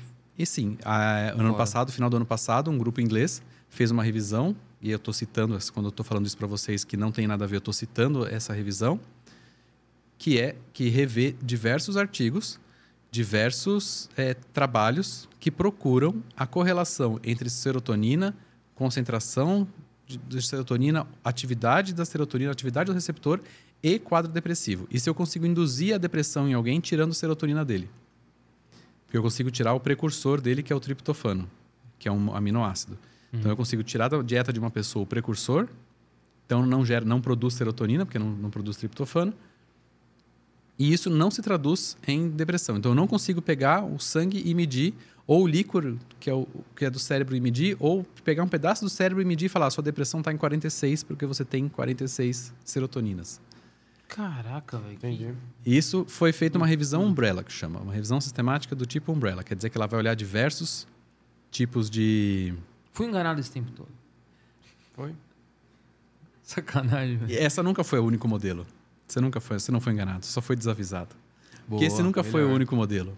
Um outro modelo que eu contei para vocês, o modelo de inflamação, o modelo Sim. da microbiota, o modelo e o modelo glutamatérgico, então do neurônio excitatório, é um outro modelo que sempre existiu. Concorrente, paralelo ao modelo da- do desbalanço químico. Para o desbalanço químico, a gente tem medicações que são os antidepressivos, os remédios para depressão, eles funcionam numa certa, de alguma certa, com uma certa eh, força. Agora que eles não funcionam pela depressão, pe- pela serotonina, não. Eles funcionam, não sabemos exa- exatamente por quê, ou quanto eles funcionam, ou por quanto tempo eles funcionam. Então, medir exatamente o tamanho do efeito é discutível. E um outro modelo é o modelo que há um excesso de glutamato no cérebro, e quando eu bloquear o glutamato, e foi daí que o John Crystal, em no- 1999, e depois foi publicado em 2000, fez esse primeiro trabalho usando ketamina para bloquear o glutamato, porque existia, sempre existiu essa outra hipótese, e essa eu consigo comprovar em cadáver. Se eu pegar pessoas que morreram com depressão, eu olho o cérebro delas, tem muito glutamato. Eu não encontro falta de serotonina, mas eu não encontro falta de noradrenalina, mas, você eu encontro muito glutamato. De glutamato. Ah. Mas isso, o- e esse excesso de glutamato eu consigo através de algum exame de sangue ou... ou- Não, Não não. Também não dá pra pegar o pre... Não, exame de sangue eu não consigo. Parar de comer alguma coisa, tá? não, Não, não existe isso. não. Se você tira, perder o glutamato, você perde a vida. Não dá para você tirar o glutamato de você. Hum, Porque lembra que ele é o neurotransmissor excitatório principal do cérebro. Putz, tem- E, inclusive, então, cada vez que eu sinto ou mexo mas eu, alguma mas coisa. eu consigo controlar ele de alguma forma. Não. Não? Não. O que É, você consegue. Se como se fosse, conseguisse controlar, era a cura aí, né, velho? É, o que você consegue controlar é. O que você modifica, o que você consegue ver, na verdade. Eu acho que é melhor falar sobre isso. Hum. É a atividade cerebral. Então, hoje, você tem ressonância magnética de 7 Tesla, que são resi- ou ressonâncias magnéticas funcionais. Tesla é a unidade de medida de resolução de uma ressonância magnética. Para fazer o exame normal que estiver no hospital e faz, ele é 1.5 Tesla. 7 Tesla é só usado em pesquisa. E aí você tem que ter softwares que leem essa ressonância. E aí eu passo várias pessoas nessa ressonância magnética. Eu passo com glicose marcada com radiação. Eu escaneio pessoas e consigo ver a interação entre núcleos cerebrais, entre áreas do cérebro e a atividade de cada uma dessas áreas do cérebro. E aí você consegue identificar, então. E aí eu consigo identificar que eu tenho áreas, principalmente as áreas centrais. Lembra que o cérebro sai da medula e ele faz assim? Aí eu tenho aquela área central, assim, basicamente assim. Eu tenho ela hiperativada. Hum, E hiperativada pelo glutamato. Entendi. Então, Ou seja, é mais uma. é, A gente consegue identificar a reação do excesso do glutamato, mas não consegue Isso. medir o nível dele. Não. E aí essa área está hiperativada. Essa área é, hiperativada se desconecta das áreas mais corticais, das áreas mais para fora do cérebro. Então eu tenho uma, então depressão não é uma falta ou um- uma coisa num lugar, é muito provavelmente uma disfunção de núcleos e da sua ligação entre um núcleo e outro. Então não é só assim, ah, é um problema na lateral? Não. É um problema no hipocampo? Não. É um problema na, que é necessário um problema na lateral, mas também é desnecessário uma desconexão da lateral com outras áreas, que também é desnecessário. É necessário uma desconexão do hipocampo com o córtex frontal. Eu preciso ter tudo Caraca, isso. bicho. Então esse é o Mas- cérebro mas doente. existem gatilhos para isso também, né? Porque tem pessoas que eh, acho que acontece algumas coisas na vida e Sim, Né? existe existe algum tipo de Existe a nossa a- a- uma hipótese bem, bem atual, que é a do estresse crônico. Então, eu tenho que ter uma função genética, uma facilitadora genética e um estressor ambiental crônico. E esse estressor pode ser tanto é, curto e muito intenso, um assalto, uma morte inesperada, uma demissão de um emprego, uma separação, quanto pode ser uma coisa crônica e, e mais longa, tipo um relacionamento abusivo, algum chefe abusivo, um relacionamento amoroso abusivo. Então, ela é mais longa, mais, mais baixa ou alta e, e intensa. Eu tenho que ter uma genética própria para isso, eu tenho que ter uma capacidade de ficar deprimido. E aí, quando esses dois se encontram, eu gero um quadro deprimido, depressivo. Caraca. E assim, é engraçado você falar sobre a- a- o relacionamento abusivo, o chefe abusivo ali e tal, de alguma forma. É, a gente também, às vezes, parar para analisar o quanto a gente é influente na vida das pessoas sem perceber, né? Às vezes você tá ali, meu, você tem um comportamento extremamente abusivo, tóxico, vai a palavra do momento, todo mundo falando tóxico, tóxico, tóxico, tóxico, e é verdade. Às vezes a gente é extremamente tóxico com as pessoas que estão ao nosso lado, as pessoas que a gente gosta e não percebe né? Ou percebe e ignora, né? Vamos pôr assim, que às vezes o, o chefe filha da puta, ele sabe que é filho da puta, né, velho? Não tá nem aí. Sim, ele sabe e não tá nem aí. Ele tem outro, outros chefes do mesmo jeito atrás dele, Exatamente. exigindo dele. E aí é muita terapia para você entender o que acontece com você, o que você não passar para os outros. Eu acho que é o, o mais importante é isso, né? É você entender o que você não pode passar pros outros, né? Isso. Entender o que acontece com você, mas também entender que você o que você sofre você não pode repassar pro outro, porque aí são duas pessoas sofrendo, né? E mesmo o outro, o que ele vai pegar para si, né? Então, Também. mesmo que eu tenha um chefe complicado, eu posso não pegar para mim isso. Sim. Então, existe. O, ambiente pode mudar nosso entendimento. Nosso entendimento varia de acordo com o ambiente. Então, eu, é, existe alguém que pode falar o que quiser, que o ambiente pode ser como ele quiser e que ele não vai se influenciar. Não sei. Se ele existir, Difícil, ele deve estar flutuando, deve estar brilhando com asas, deve ser um outro tipo de gente. É, é. Porque a gente é social, a gente tem essa influência, a gente é isso. Então eu duvido assim que tem alguém que vai passar, né, vai ter relacionamentos abusivos com um chefe e vai, não, isso é coisa dele, É, deixa. problema dele, deixa ele ali. Tem que ser muito zen. Tem, tem um comentário aqui, mas não sei se eu. Quer mandar ler. pergunta da Cleo aí? Tinha mais Tem a pergunta, pergunta né? da Cleo. Mas acho que foi meio que respondida, né? É, doutor, a depressão tem cura e não volta nunca mais? Ou precisa sempre estar vigiando? Cleo, depressão é entendida como uma doença crônica e episódica. Então, ela crônica quer dizer que ela está com você, então você tem uma genética capaz disso acontecer.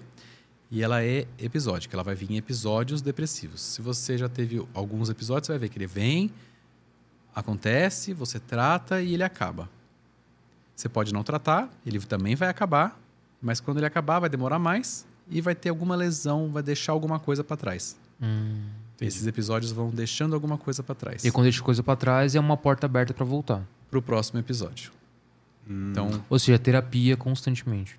É, vigilância que ela perguntou? Sim, vigilância constante. Existem algumas coisas. Exercício físico, 35 minutos por dia é comprovadamente eficaz para depressão leve e moderada. Psicoterapia é comprovadamente eficaz para depressão leve e moderada. A única que a gente pode dizer que é comprovadamente eficaz é a TCC, a cognitivo comportamental.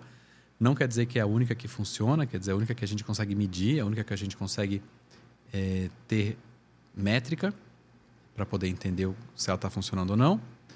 E são os, os principais fatores não farmacológicos para tratamento de depressão. Caraca, que doido. Cara, mas, mas deve Não, ser do- também o do- recomendado a Mas fazer um esporte, alguma coisa assim também, né? Pra, Isso. tipo, liberar um pouco do... É, para quem está deprimido grave, não adianta. Ah, tá. Né? Quem está deprimido grave está lutando para conseguir só sair da cama. Sim. Não coloca o cara para fazer triatlo. Você vai ser esquece. bem cruel para uma pessoa com asma grave, chegando com, no- com saturando 70, e você falar, poxa, cara, vai fazer uma natação. Não dá, né? Não, eu eu, acho eu preciso respirar. É, é tipo isso, né? Eu preciso primeiro respirar, eu preciso depois primeiro eu faço sair da cama pra poder correr, né? Uhum. É tipo isso. Então né? é bem cruel, né? Falando, ah, cara, isso aí é falta de, de vontade de viver, falta de Que Deus. isso, louco? Ah, não, mas tem muita gente que Tem, tem, tanto ar aqui é, no mundo, por que, que você tá com falta de ar, cara? Olha como eu respiro bem. É. E isso, isso acaba sendo danoso, né? Quando a Porque gente isso transfere, causa. é, quando a gente transfere para alguma coisa mais é, mensurável, mais medível, mais vista, visível, é bem ridículo, né? Pô, Uhum. cara, você tá com saturando 70, tanto ar que tem no mundo, essa asma aí, só pensar, eu não tenho asma, e pronto, acabou a sua É, asma. só, é. Bem dormido. Não, é, e assim, e isso é mais comum, esse tipo de comentário é mais comum do que a gente imagina, né? Sim. Tem vários relatos de pessoas que realmente vêm e falam, putz, quando eu tava com um grau altíssimo de depressão, tinha gente que simplesmente chegava e falava assim, cara, eu já passei por isso, eu sei o que você tá, tá passando. Eu já Poxa, passei Igor, por isso você aí. tem né? tudo, cara. Você é, tem você família. tem tudo, olha aí como você é mal agradecido, você tem saúde, tem um monte de gente aí tá de Rapaz, cadeira tão de roda e tal. É isso Com aí. depressão. Que É- é besteira. bizarro. Larga isso. E, e aí eu acho que é é mais importante também, quando você enxergar uma pessoa, talvez que tá mais pra baixo ali e tal, é evitar esse tipo de comentário, evitar esse tipo de abordagem. Talvez tentar de alguma outra forma, não sei se abordar de uma forma diferente, mas talvez até se instruir de como abordar. Acho que isso que é mais importante. Pô, eu tô, tô vendo ali meu amigo tá um pouco mais triste, um pouco mais pra baixo, ele tá talvez demonstrando um quadro de depressão. Eu não vou chegar e falar assim, ô, vamos aí, alegria, cara, você tem tudo aí na vida e tal. Talvez eu, eu ter uma, uma consciência de que minha abordagem não pode ser tão direta. Acho que a primeira jeito, né? forma seria reconhecer que é uma doença. E como é que eu abordo alguém que eu tô vendo que tá doente? E como é que eu- com qualquer outra doença, né? Como é que eu abordo alguém que eu vejo que tá, sei lá, com o rosto super vermelho? Eu falo, Cara, eu acho que você tá doente. Vamos ver que médico pode te ajudar? Boa. Talvez já direcionar a pessoa para um médico, né? Não, não tô doente. É, você tá vermelho, inchado, com bolinha, bolinha saindo do corpo e tá sangrando. Acho que tá doente. Acho que você tá Ah, doente tem sim. alguma coisa errada aí. Tem alguma coisa de errado aí. E, Vamos. e, e até que ponto também é, é interessante uma intervenção? Então, tipo assim, a pessoa realmente tá para baixo, aí tá falando assim, meu, vai pro médico, vai pro médico, procura um terapeuta, procura um especialista, tá? A pessoa, não, não, não, não, não. Até que ponto é interessante pegar e realmente ter uma intervenção e falar assim, ó, você não vai procurar, eu vou procurar para você e vamos lá. Tipo, ir pôr uma focinheira e levar pro médico? Não, não Um pouco, mas assim... boca e leva. Não, é tipo assim, é médico. realmente pegar e falar assim, bicho, vou marcar uma terapia pra você aqui, cara, entra O- aqui na terapia e vamos... Muitas vamos... vezes a pessoa com depressão ela não tem organização mental para procurar por si, ou não tem energia, ou não tem ímpeto para procurar por si e para fazer por si. O que você pode fazer se é uma pessoa que é seu amigo, que está na sua família, é você procurar, você marcar, mas a pessoa precisa ainda aceitar. É, Você é, tem que convencer a pessoa a aceitar. eu não sei se convencer, né? Mas você não tem como pegar, pôr numa camisa de força, sentar na frente do psiquiatra, agora você vai fazer. Não, às vezes até pensando num pai, para um filho, é porque para um amigo é mais complicado mesmo. Às vezes um pai e um filho, eu acho que o pai tem também poder de decisão. Para meu filho de 15 anos, se eu não tiver poder também colocar ele dentro do carro e levar ele para um terapeuta, puta merda, né? Pode acontecer, né? Não, tudo bem, mas é uma situação talvez como essa. Eu estou pensando também. É, não sei se é um caminho adequado, mas você pode ir no psiquiatra ou você pode ir no psicólogo e perguntar como que eu faço para trazer ele aqui? Como que eu faço para ajudar esse ele? seria o caminho. Ah, Então, às vezes é- ele é- pode até é lá isso. também, né? Alguma coisa do tipo. É, o que, que eu posso fazer? Como é que você pode me ajudar? a resolver essa situação.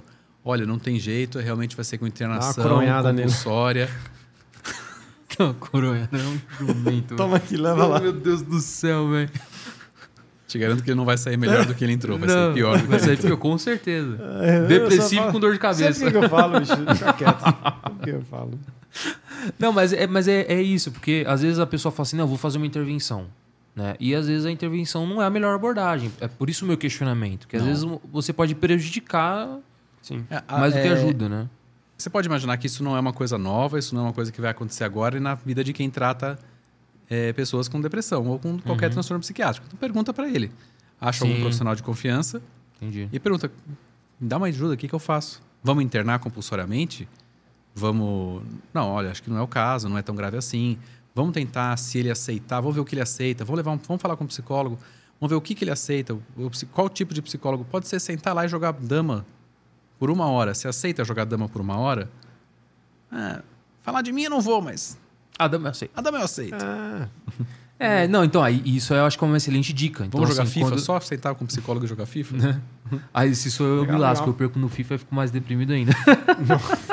Não, mas eu acho que essa dica é interessante. Tipo assim, putz, tem uma pessoa na minha família que tá com esse problema, identifiquei, não tô sabendo abordar. Então eu vou atrás do especialista, pego orientação com o especialista e volto para poder ajudar. Sim. Acho que isso é importante. É, é- porque, porque é, é de novo, eu, eu friso nisso, porque tem muita gente que tem uma abordagem direta e às vezes prejudica. E isso é, é pior do que não fazer nada, né? E a gente tem que ver o grau que essa pessoa está sofrendo e o grau que isso está prejudicando. Se é uma pessoa que está totalmente desconectada com a realidade, tentando de fato suicídio, aí não tem muita conversa mesmo. Aí talvez seja, não sei se coronhada, mas talvez seja internação à força. Porque ela está um risco para ela mesma e não tem conversa. Sim. Não tem conversa. Lembra que é um déficit cognitivo a- Sim. a tentativa de suicídio. Então não tem, não tem, não tem como a gente chegar. Não adianta, eu posso falar qualquer palavra para você que ela nunca vai in- internalizar para você.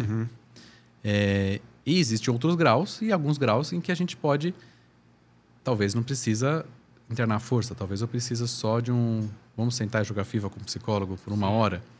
E aí o psicólogo bom nesse momento vai ter uma abordagem, vai conseguir conversar com essa pessoa, vai conseguir chegar. Não, o psicólogo bom numa situação dessa vai perder de 10 a 0. Pra deixar o paciente feliz. importante. Talvez ele ganhe para mostrar para a pessoa que ela não vai conseguir tudo na vida. Ah, Pô, puta lição, né? Outra lição de vida. Talvez você precise aprender que nem sempre você vai ganhar no FIFA. É. É. Às vezes é isso que a pessoa tá precisando, às vezes. A, a Cleo Oliveira fez uma pergunta também, é, perguntando assim: a depressão é hereditária?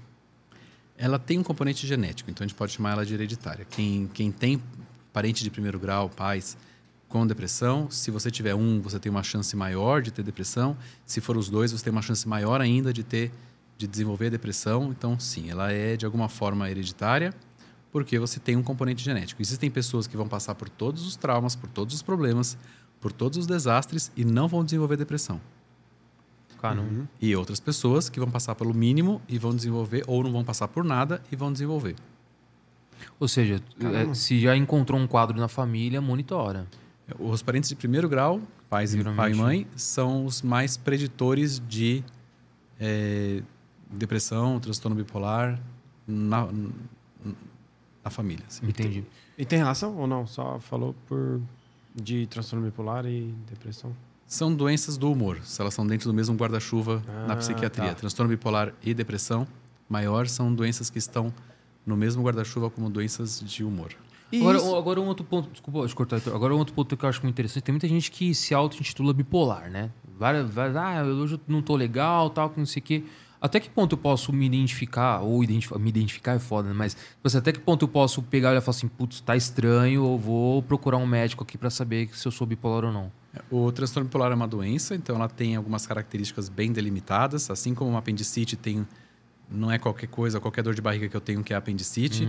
Para ter apendicite eu tenho que ter né, uma série de, de comemorativos, uma série de coisas para aquilo chamar aquilo de apendicite, de, de tuberculose, eu preciso de uma série de coisas. Para ser transtorno bipolar eu também tenho um critério diagnóstico. Também tem uma série de coisas que precisa acontecer. Não é mudar de opinião, não é mudar, de, humor ideia. ali do nada. Não é ficar bravo com os outros, porque isso é, é uma facilidade, né? Aí eu fico bravo fácil, eu me irrito fácil, ou eu não tenho muito respeito para os outros. Ah, então ele é bipolar. Ah, ele é doido, ele é bipolar. Não Não, é, não. É, é- tem que ter algumas características. Tem que passar por episódios de mania necessariamente. Episódios de mania é um episódio de, de uma alteração no humor é, ativado, um humor é, para cima, não de uma forma boa, de uma forma negativa. Então, geralmente, ele, tá, é, ele tem alguns conteúdos Um de coringa, pensamento. assim, sei lá, que ri com umas coisas nada a ver, assim. Não, o episódio de humor não é um episódio de. de não, é, um- não é um episódio De humor. riso, tipo, não é de episódio de variação riso. do humor, né? Ah, tá, tá, tá. tá, tá.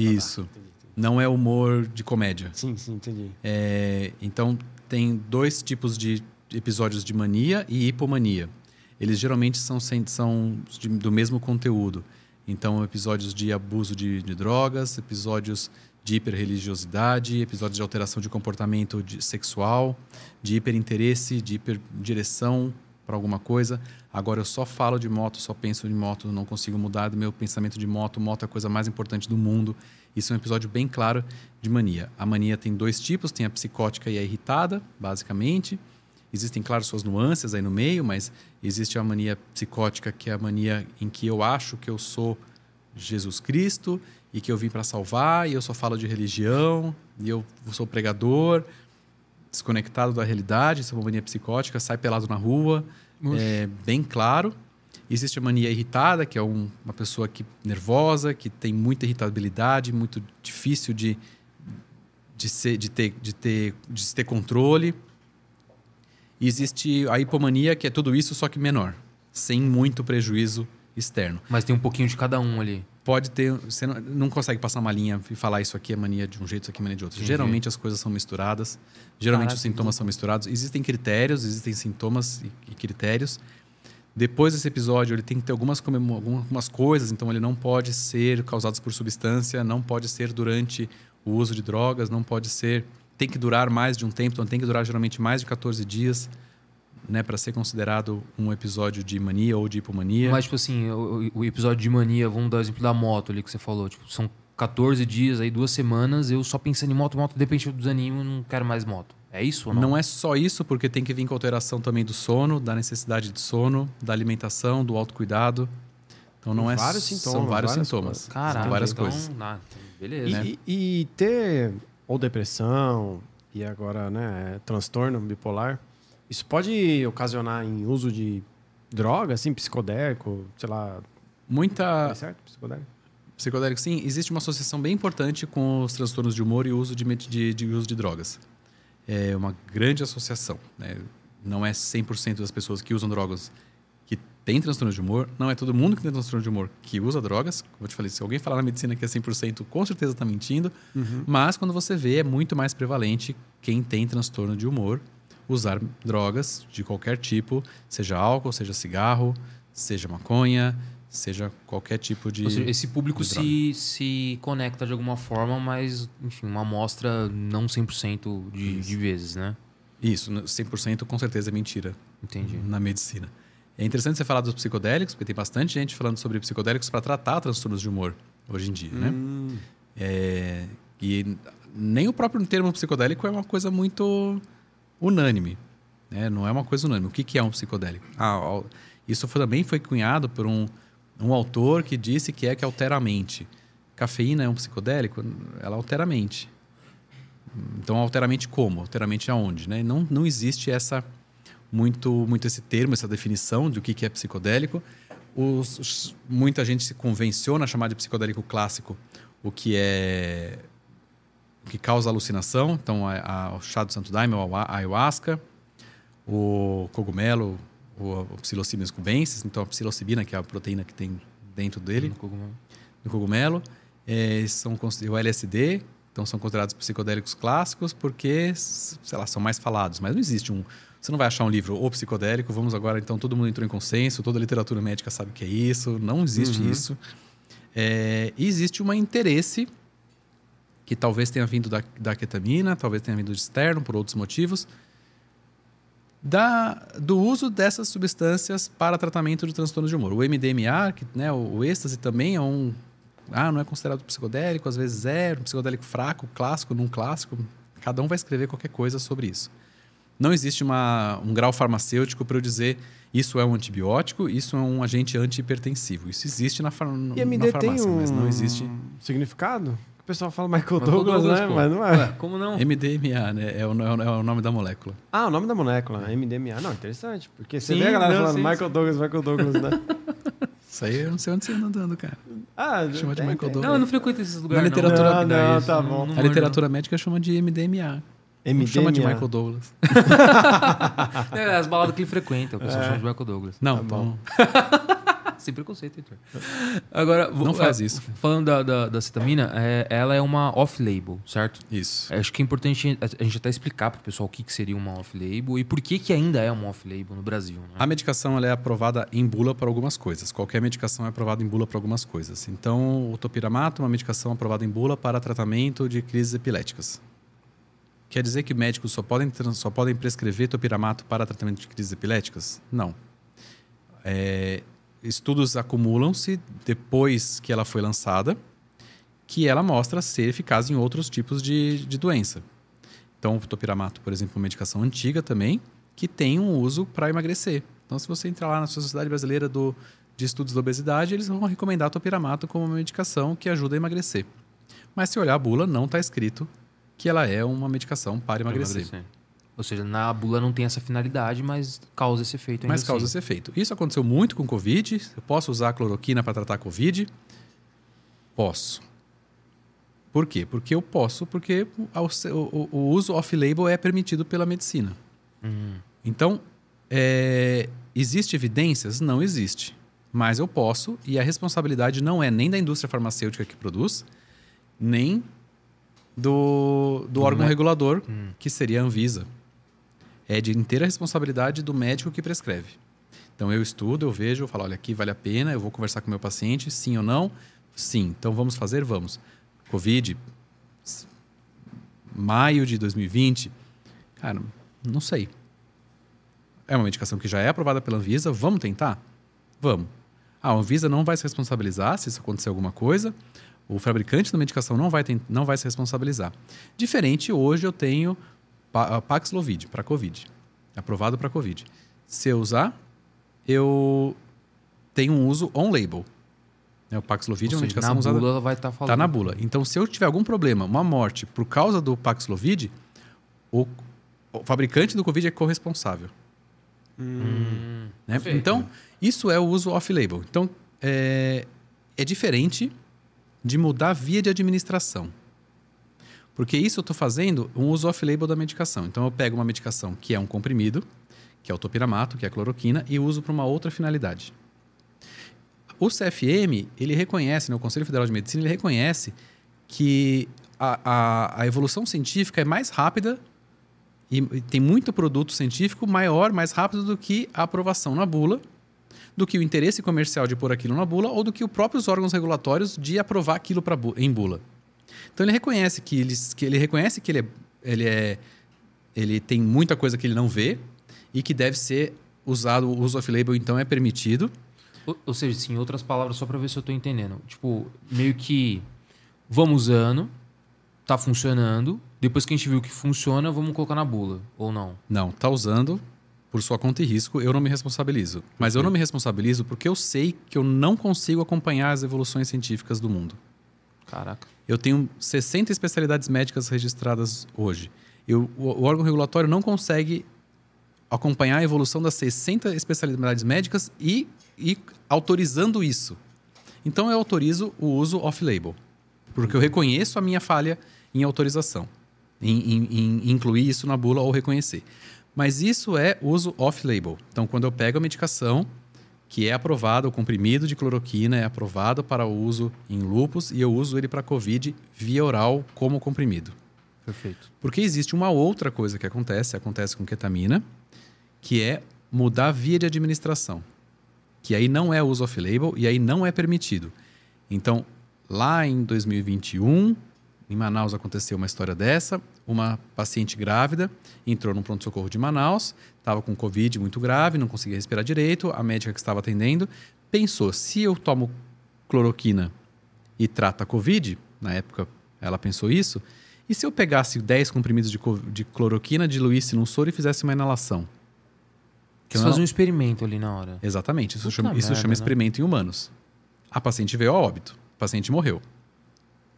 Quando ela morreu, de quem é a responsabilidade?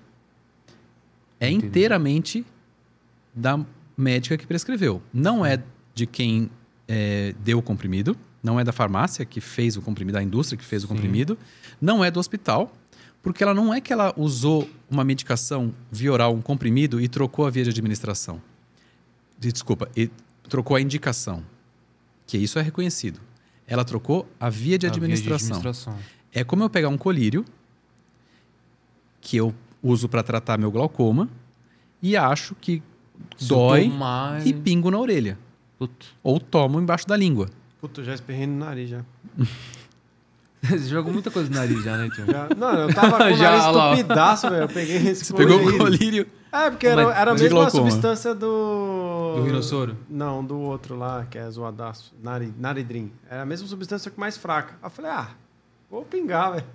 É que você melhorou muda, pra caramba. Ah, não. Te juro, velho. você muda a via de administração. Olha o Heitor Olha fazendo eu fazendo testezinho merda aqui, ó. ó. Eu falando, falando. Eu tô Nem é um humano, é um jumento, zoando. Então, quando você muda a via de administração, você faz experimento em humanos. A ketamina no Brasil, ela é aprovada para uso endovenoso, então pela veia, e intramuscular profundo, na bunda ou no braço. Da bunda ele gosta. Não, zoeira, eu fazendo piada. Né? Meu caso foi sério aí. Fazer o uso da ketamina subcutânea, intranasal, via oral ou qualquer em creme ou qualquer outra forma é alterar a via de administração da medicação. E isso é experimento em humanos. Então isso eu não posso fazer. E se eu fizer e ainda for cobrado, eu tiver que pagar para fazer isso, eu corro dois crimes. Lembra da declaração de Helsinki? Sim. que eu- todo teste tem que se passar por um comitê de ética e eu não posso pagar por isso, e eu estou fazendo uma mudança de via de administração que não é autorizada pela Anvisa. Em ambiente de pesquisa, dentro da universidade, depois de passar pela declaração de Helsinki, depois de ter um comitê de ética que aprova, depois de ter todo o suporte ético e, e médico para isso, eu posso fazer experimentos em universidades, em ambientes de pesquisa, dizendo que eu posso pegar a medicação e fazer ela subcutânea, via oral, intranasal, retal, aonde eu quiser fazer ketamina, contanto que eu tenha um protocolo de pesquisa declarado e um acompanhamento do, de um comitê de ética.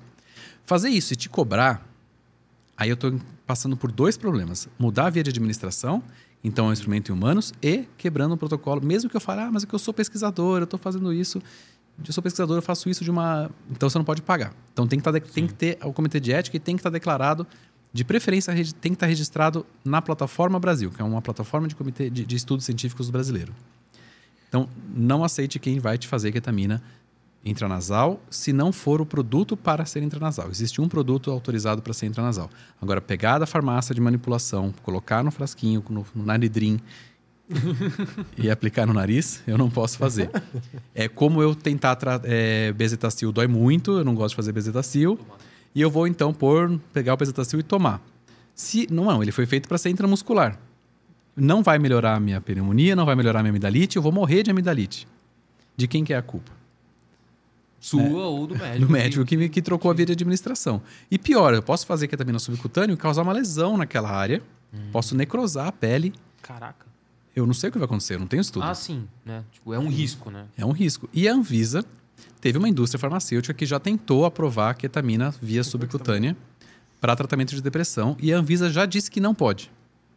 Então já foi proibido. Ou seja, já deu um alerta ali que... E ela falou justamente merda. não pode, foi no, foi no começo de 2021 ou 2020, eu não lembro agora direito, e a Anvisa falou assim, olha, não vou autorizar o uso da ketamina subcutânea porque você não me comprovou que é seguro usar essa medicação subcutânea, você não me comprovou que quando eu aplico subcutânea eu tenho concentração no sangue, e como é que você quer que eu aprove uma coisa para depressão que você não, não justificou? Ela é aprovada para uso endovenoso. Faz esse teste de novo endovenoso e a gente vê. A indústria não fez. Então, o uso subcutâneo já foi inclusive proibido pela Anvisa quando a indústria tentou colocar. E por que, que você acha que a, a indústria não, não tá in- insistindo nisso? Porque a indústria é um comércio. Então, ela tem que me gerar lucro. Então, tudo que eu fizer tem que ter um retorno e tem que ter um retorno rápido, de preferência em um, dois anos. Então, se eu for fazer uma medicação hoje nova, eu tenho que ver o meu mercado potencial, quanto que esse mercado vai me render de, de grana e quanto que eu vou investir na minha pesquisa pelo retorno potencial em dois, três, quatro anos. É assim que funciona qualquer indústria Sim. qualquer. Qualquer produto. Ninguém vai colocar um carro no mercado que vai ser um- uma falha de venda, mas ele é lindo, mas ele não vende. Então eu tenho que pensar como isso. E a ketamina é uma medicação que não tem patente. Ela foi inventada, foi, chegou no Brasil em 1970, então já não tem patente, é uma medicação genérica. Então, se eu, indústria, quero usar ela para fazer tratamento de depressão, eu preciso pensar quanto eu preciso pagar, gastar para fazer teste com mil pessoas, quatro mil pessoas, para comprovar que ela é antidepressiva, aguentar todos os problemas burocráticos e todos os problemas que vão vir com isso. Então, isso custa, custa milhões e milhões e milhões. E aí, como que vai ser o meu rendimento financeiro disso e em quanto tempo? Bom, a empresa A, que faz ketamina e vai gastar um milhão, vai pensar, como é que eu vou recuperar esse dinheiro depois? Puxa, tem um monte de deprimido, então eu vou fomentar o uso. Aí a indústria B fala, ó, ketamina, ketamina é genérico, eu sei fazer ketamina, eu tenho autorização para fazer ketamina.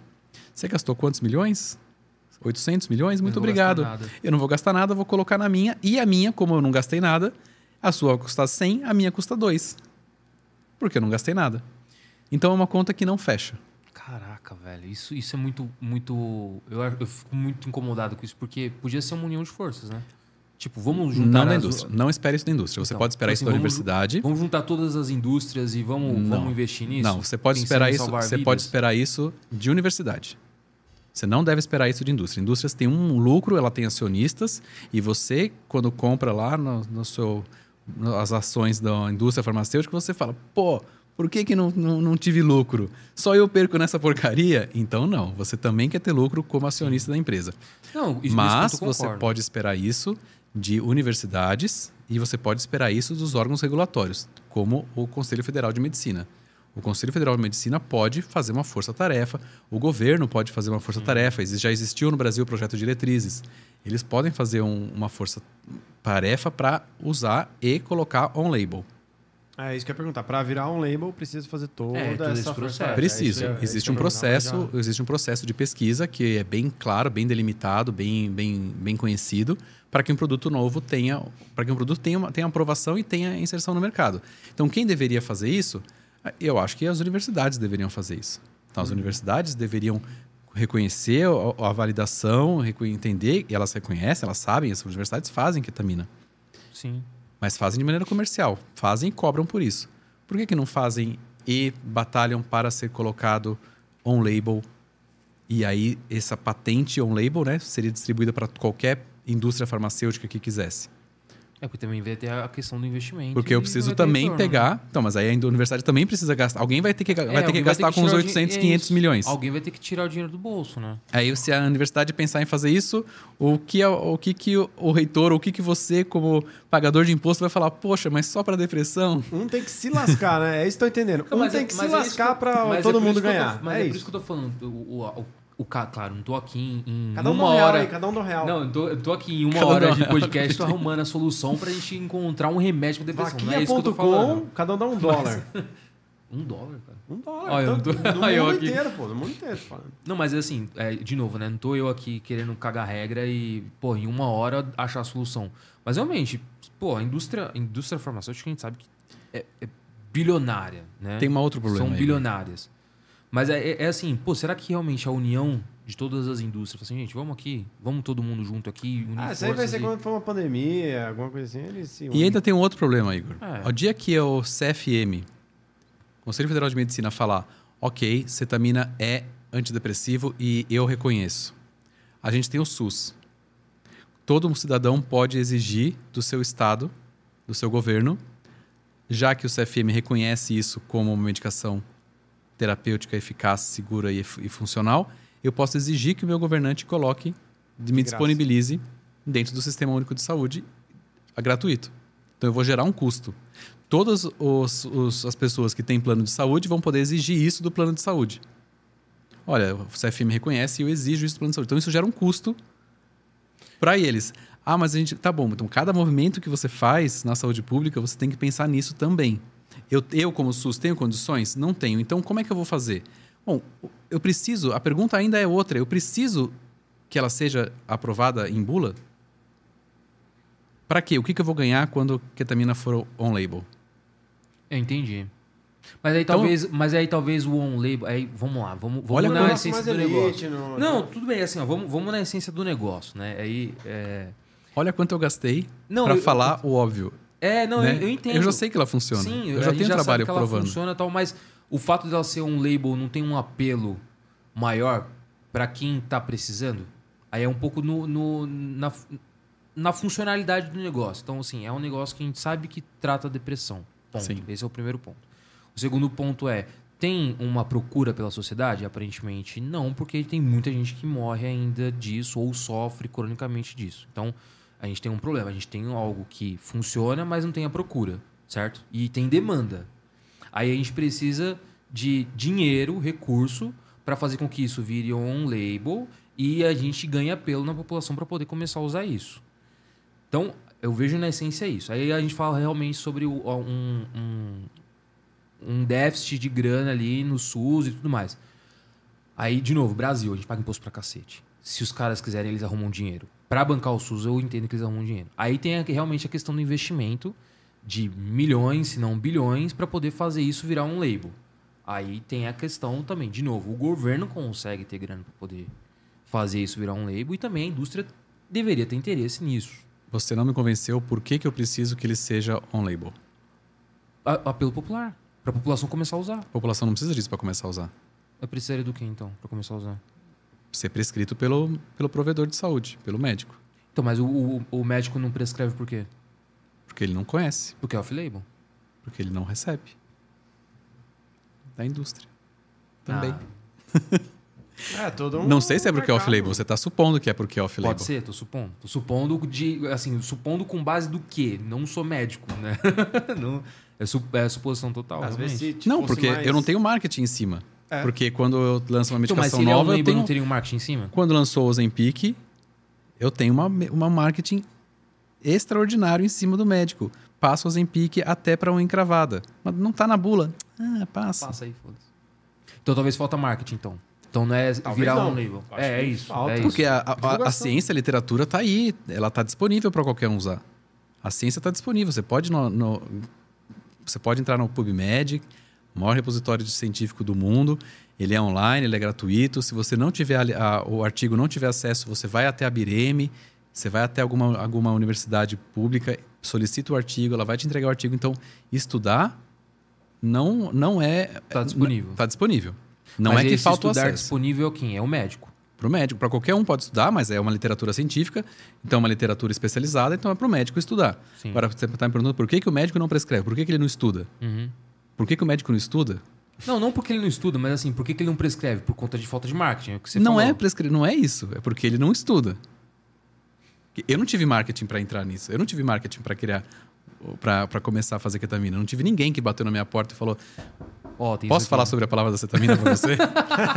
Você tem 10 minutos pra eu falar da palavra de cetamina? não, o que aconteceu? Eu estava estudando, eu fui atrás, falei, cara, isso aqui existe, isso aqui Você funciona. esbarrou, né? Tipo assim. Eu né? esbarrei, É, porque eu estudo. ali, sim. Então eu esbarrei e falei, cara, isso aqui estuda. Fui olhar, fui olhar a cena nos Estados Unidos. Existe mais ou menos umas 700 clínicas de cetamina nos Estados Unidos. Você acha que alguém fez publicidade para 700 clínicas americanas? Não. teve uma indústria. Então por que, que aqui eu preciso que seja on- on-label? O que, que vai mudar? O que eu preciso aqui é que o médico estude. Isso Mas eu preciso que eu preciso ir lá na casa do médico fazer ele estudar? Ou eu, como paciente, preciso procurar médicos que estudam? Ah, não, mas o, o paciente buscar médico que, que estudam, pensando na grande maioria da população aí- da brasileira, não vai fazer. Mas aí é porque Esquece. o paciente estudou que o que o médico não estudou, que não prescreveu pra ela e ela tá indo atrás de alguém. agora, de humor. De Mais ou menos isso, mas- mais ou menos isso. Para, velho, o que, que você É, falou? O cara, aqui, ó, podcast. Ou alguém assistiu. Aí falou, Sim, pô, sim. deixa eu ir atrás de alguém que fala sobre isso. E é isso que eu tô querendo dizer. Ou o paciente vai atrás. Não, mas é, o, o contar que o paciente vai atrás, Não, mas aí não de contar, novo. mas... Não, não, é, contar. Possivelmente... É contar com isso. o- Contar que o paciente vai atrás, aí pensando na grande maioria da população. Não vai, esquece. Não, não vai. Tem gente que, tem gente que não- vai no médico por. Mas se você... Quando a gente falou com o Dr. Rafael sobre a questão do câncer de próstata e tal, todas as vezes que ele vem aqui, já veio duas vezes, né? A gente fala, ele, ele sempre relata, cara, câncer de próstata e câncer é, no testículo é super fácil de tratar.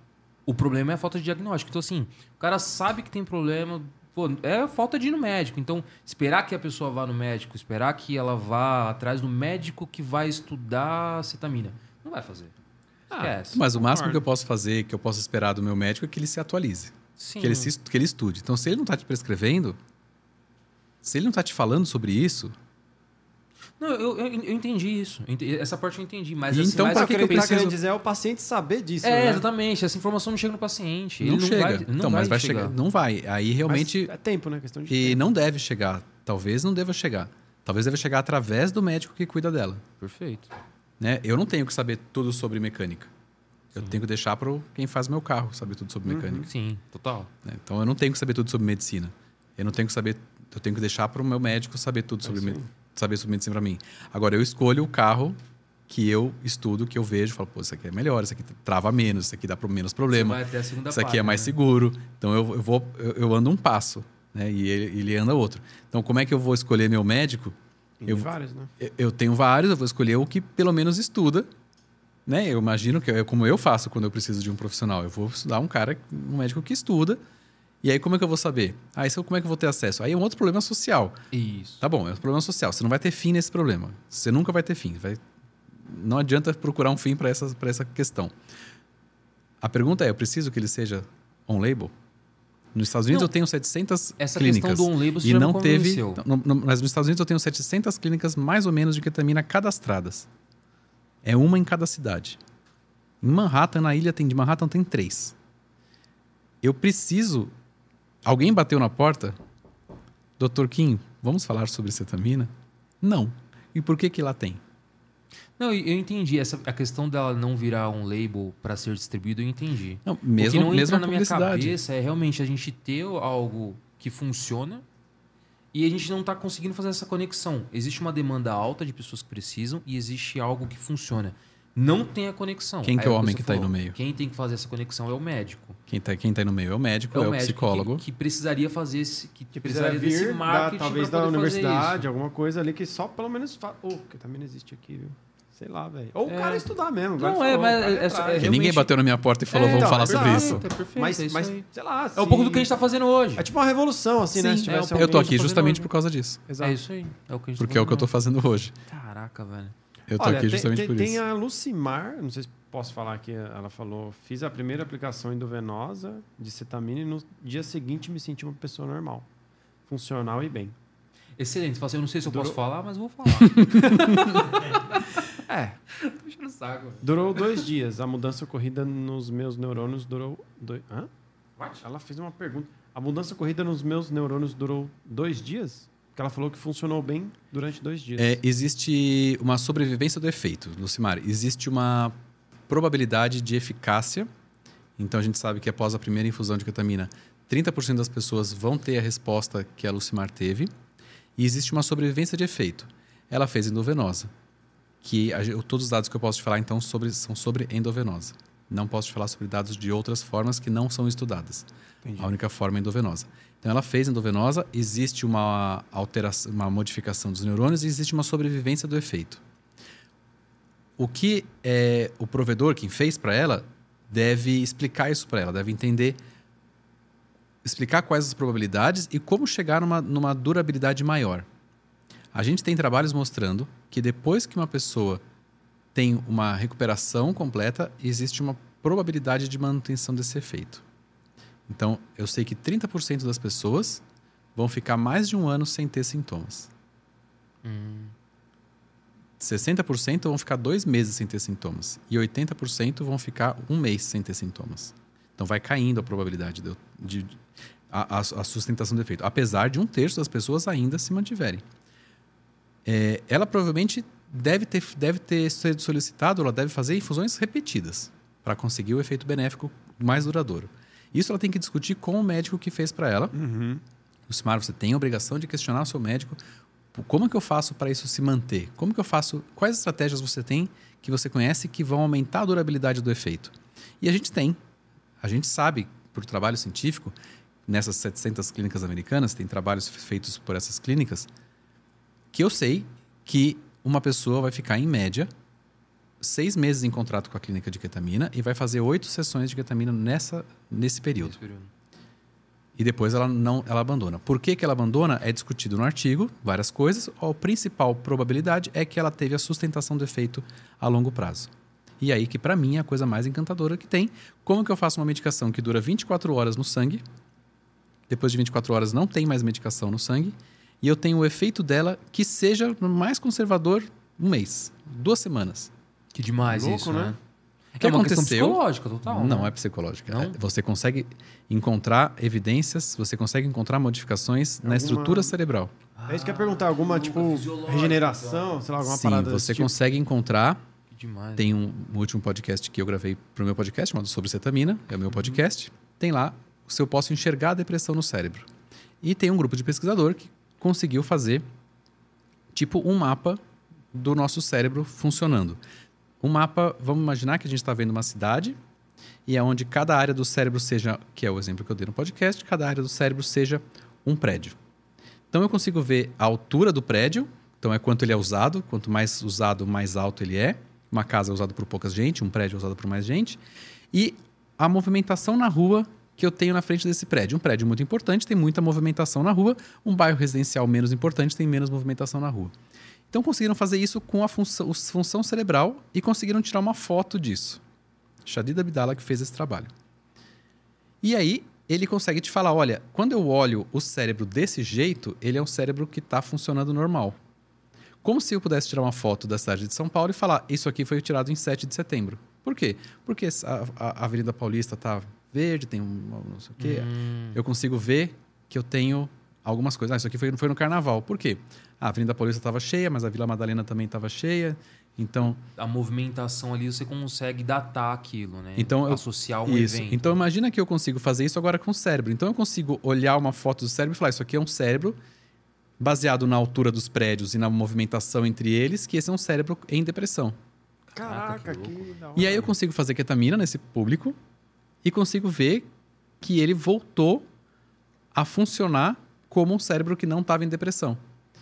Então é como se eu pudesse ver a cidade e falar: olha, a gente está aqui num domingo, vamos dizer, então o centro está vazio, a periferia está funcionando, ou isso aqui é um dia de semana onde o centro está cheio e a periferia está vazia.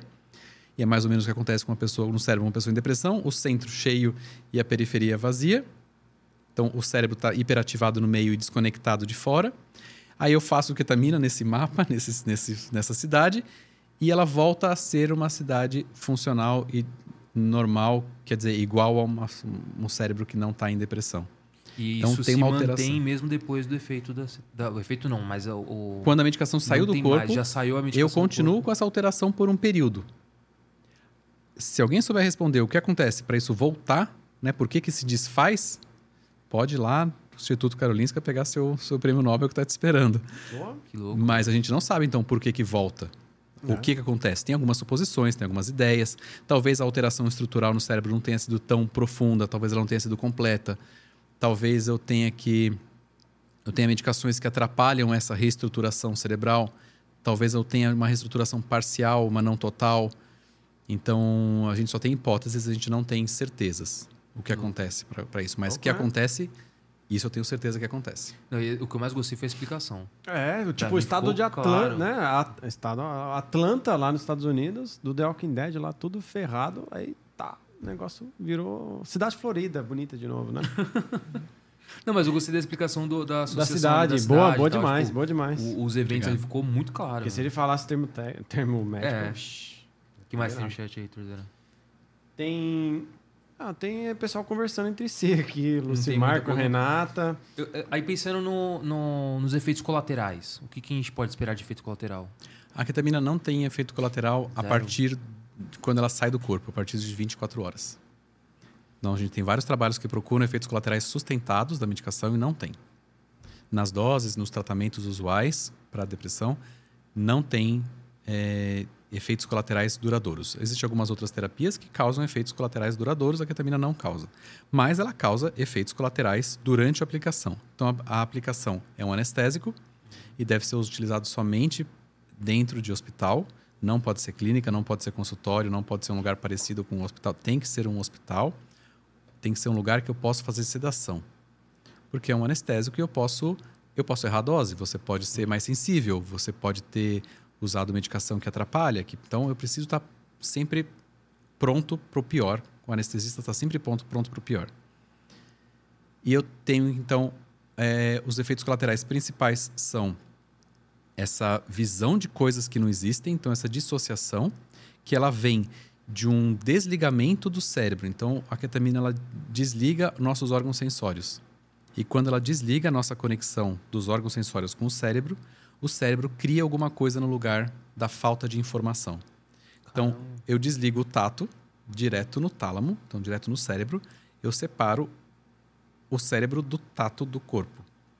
E o cérebro não fica vazio, sem, em silêncio, ele gera um ruído sobre o que alguma coisa que eu esteja sentindo no corpo que não existe de verdade.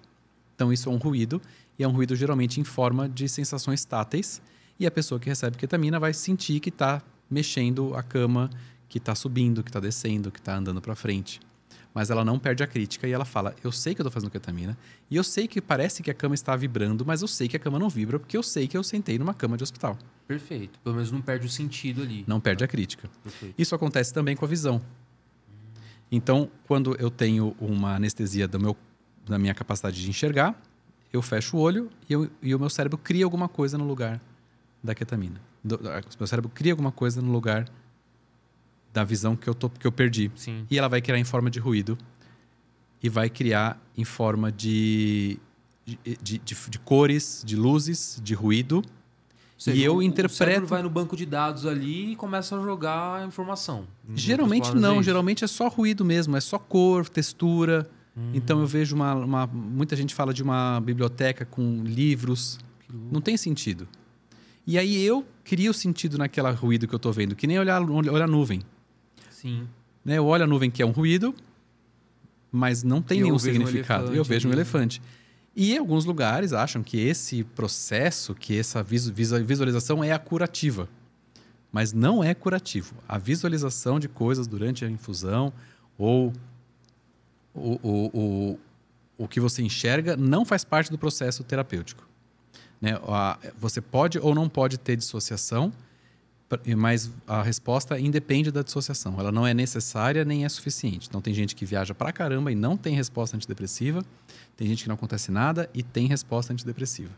Caraca. Então ela não é um parâmetro para guiar minha. A gente não tem nenhum parâmetro para guiar a terapia com ketamina. Isso só acontece no ato do, do- da, da manipulação ali. Só durante a infusão, sim. Da infusão. né? Isso. Quando acabar a ketamina, ela tem um metabolismo muito bem conhecido, muito curto e muito rápido. Então eu sei que em 15 minutos ela vai sair do seu cérebro. E anestésicos geralmente têm essa característica. Eles são muito rápidos, o on e o off. Eu ligo e desligo ele muito rápido. Uhum. Né? Para eu poder anestesiar alguém e desanestesiar. Não sei se existe desanestesiar, mas. Voltar poder ali. né? Voltar. Então, geralmente os anestésicos, quanto melhores os anestésicos, menor esse tempo entre entrar e sair Perfeito. que a gente tem algumas contas na anestesia que a gente faz para entender essa velocidade.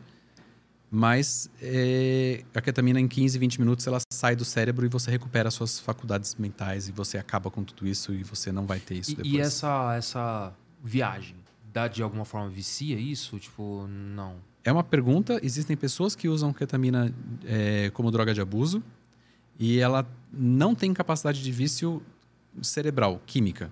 Então, existem alguns trabalhos que procuram em ratos e falam: olha, não consegui encontrar as mesmas alterações que eu encontro quando uso a nicotina, quando eu uso outras medicações, até as autorizadas, né? é, que causam vício. Tá lá, tarja preta, causa vício. Morfina causa vício, Rivotril causa vício. Então, você tem escrito isso né, no- na embalagem. A ketamina não foi encontrado essa alteração cerebral química. O que acontece é uma- uma- um uso em abuso por outras questões. Então, quando eu tenho a droga, para mim, quando eu tenho ketamina comigo, o que é proibido no Brasil, nos Estados Unidos existe lugar que manda para sua casa ketamina para você fazer uso oral. E isso é proibido no Brasil, isso é um crime em vários, em vários graus. É, quando eu tenho a medicação, eu tenho a orientação do meu, do meu médico. Use uma vez por semana, toda segunda-feira. Aí toda segunda-feira de noite eu vou lá, pingo algumas gotas e vou dormir. Aí eu sei que na isso acontece e a primeira morte com ketamina aconteceu dessa forma. Aí na quarta-feira eu sei que vou ter uma reunião difícil, então na terça eu também uso, porque quarta-feira eu mereço. Como a reunião foi difícil, na quinta eu também mereço, porque, poxa, e quinta já é quase sexta. Sexta eu mereço e Sexta sábado. porque é sexta, né? E sábado porque ninguém é de ferro. Acabou que eu comecei a usar toda semana e eu começo a aumentar a quantidade que eu uso e não tem o efeito terapêutico que eu estava que eu tava procurando. E aí a primeira morte por ketamina foi no uso em casa. 1979, uma professora de yoga americana que começou a usar a ketamina em casa sozinha, achar que podia dominar a, a- a medicação. E ela foi encontrada, sumiu, desapareceu da casa dela e foi encontrada dois meses depois congelada numa floresta nos Estados Unidos com ketamina no sangue.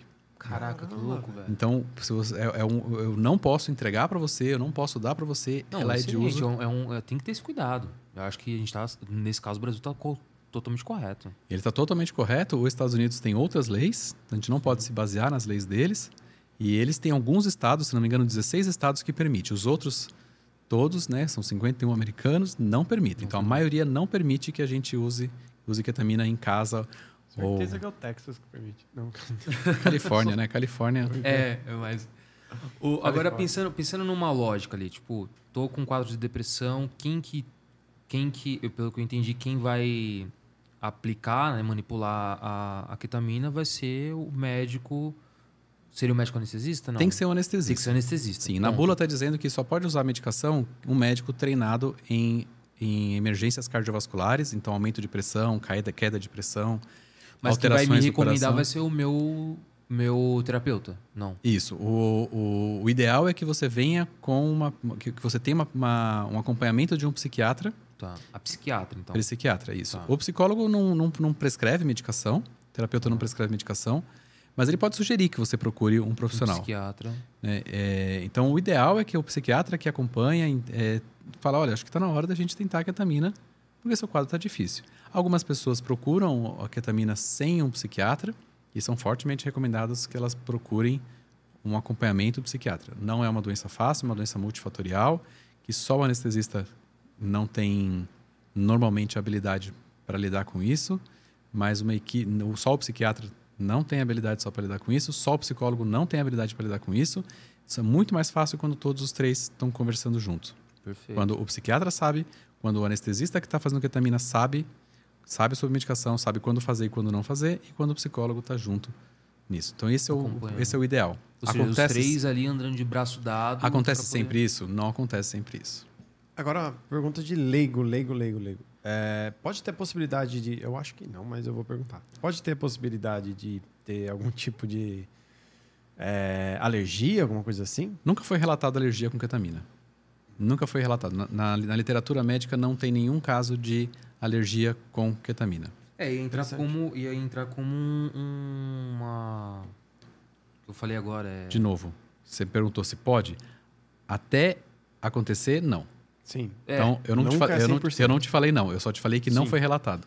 Até um hoje dia não tem casos, né? Até hoje não tem caso. Eu já vi coisas em pronto-socorro que você fala, cara, não é possível que você tá vivo. não, mas eu tô. Sim, é verdade. Então é, possível impossível acontecer. Sim. até acontecer. A, a Lucimar perguntou se, se pode dar exemplos de medicação que atrapalham. Eu não sei se pode ou não, mas aí você. A gente precisa conversar com o, com o provedor de ketamina, o expert que está fazendo para você ketamina, que existem algumas medicações que atrapalham, algumas que são Boa.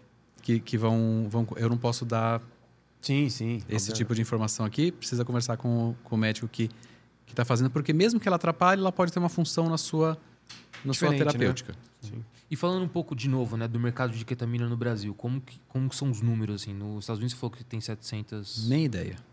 Ninguém sabe. Não tem. É uma coisa que não, Não existe. O rede. CRM ignora, CFM ignora, não tem Cara, estatística.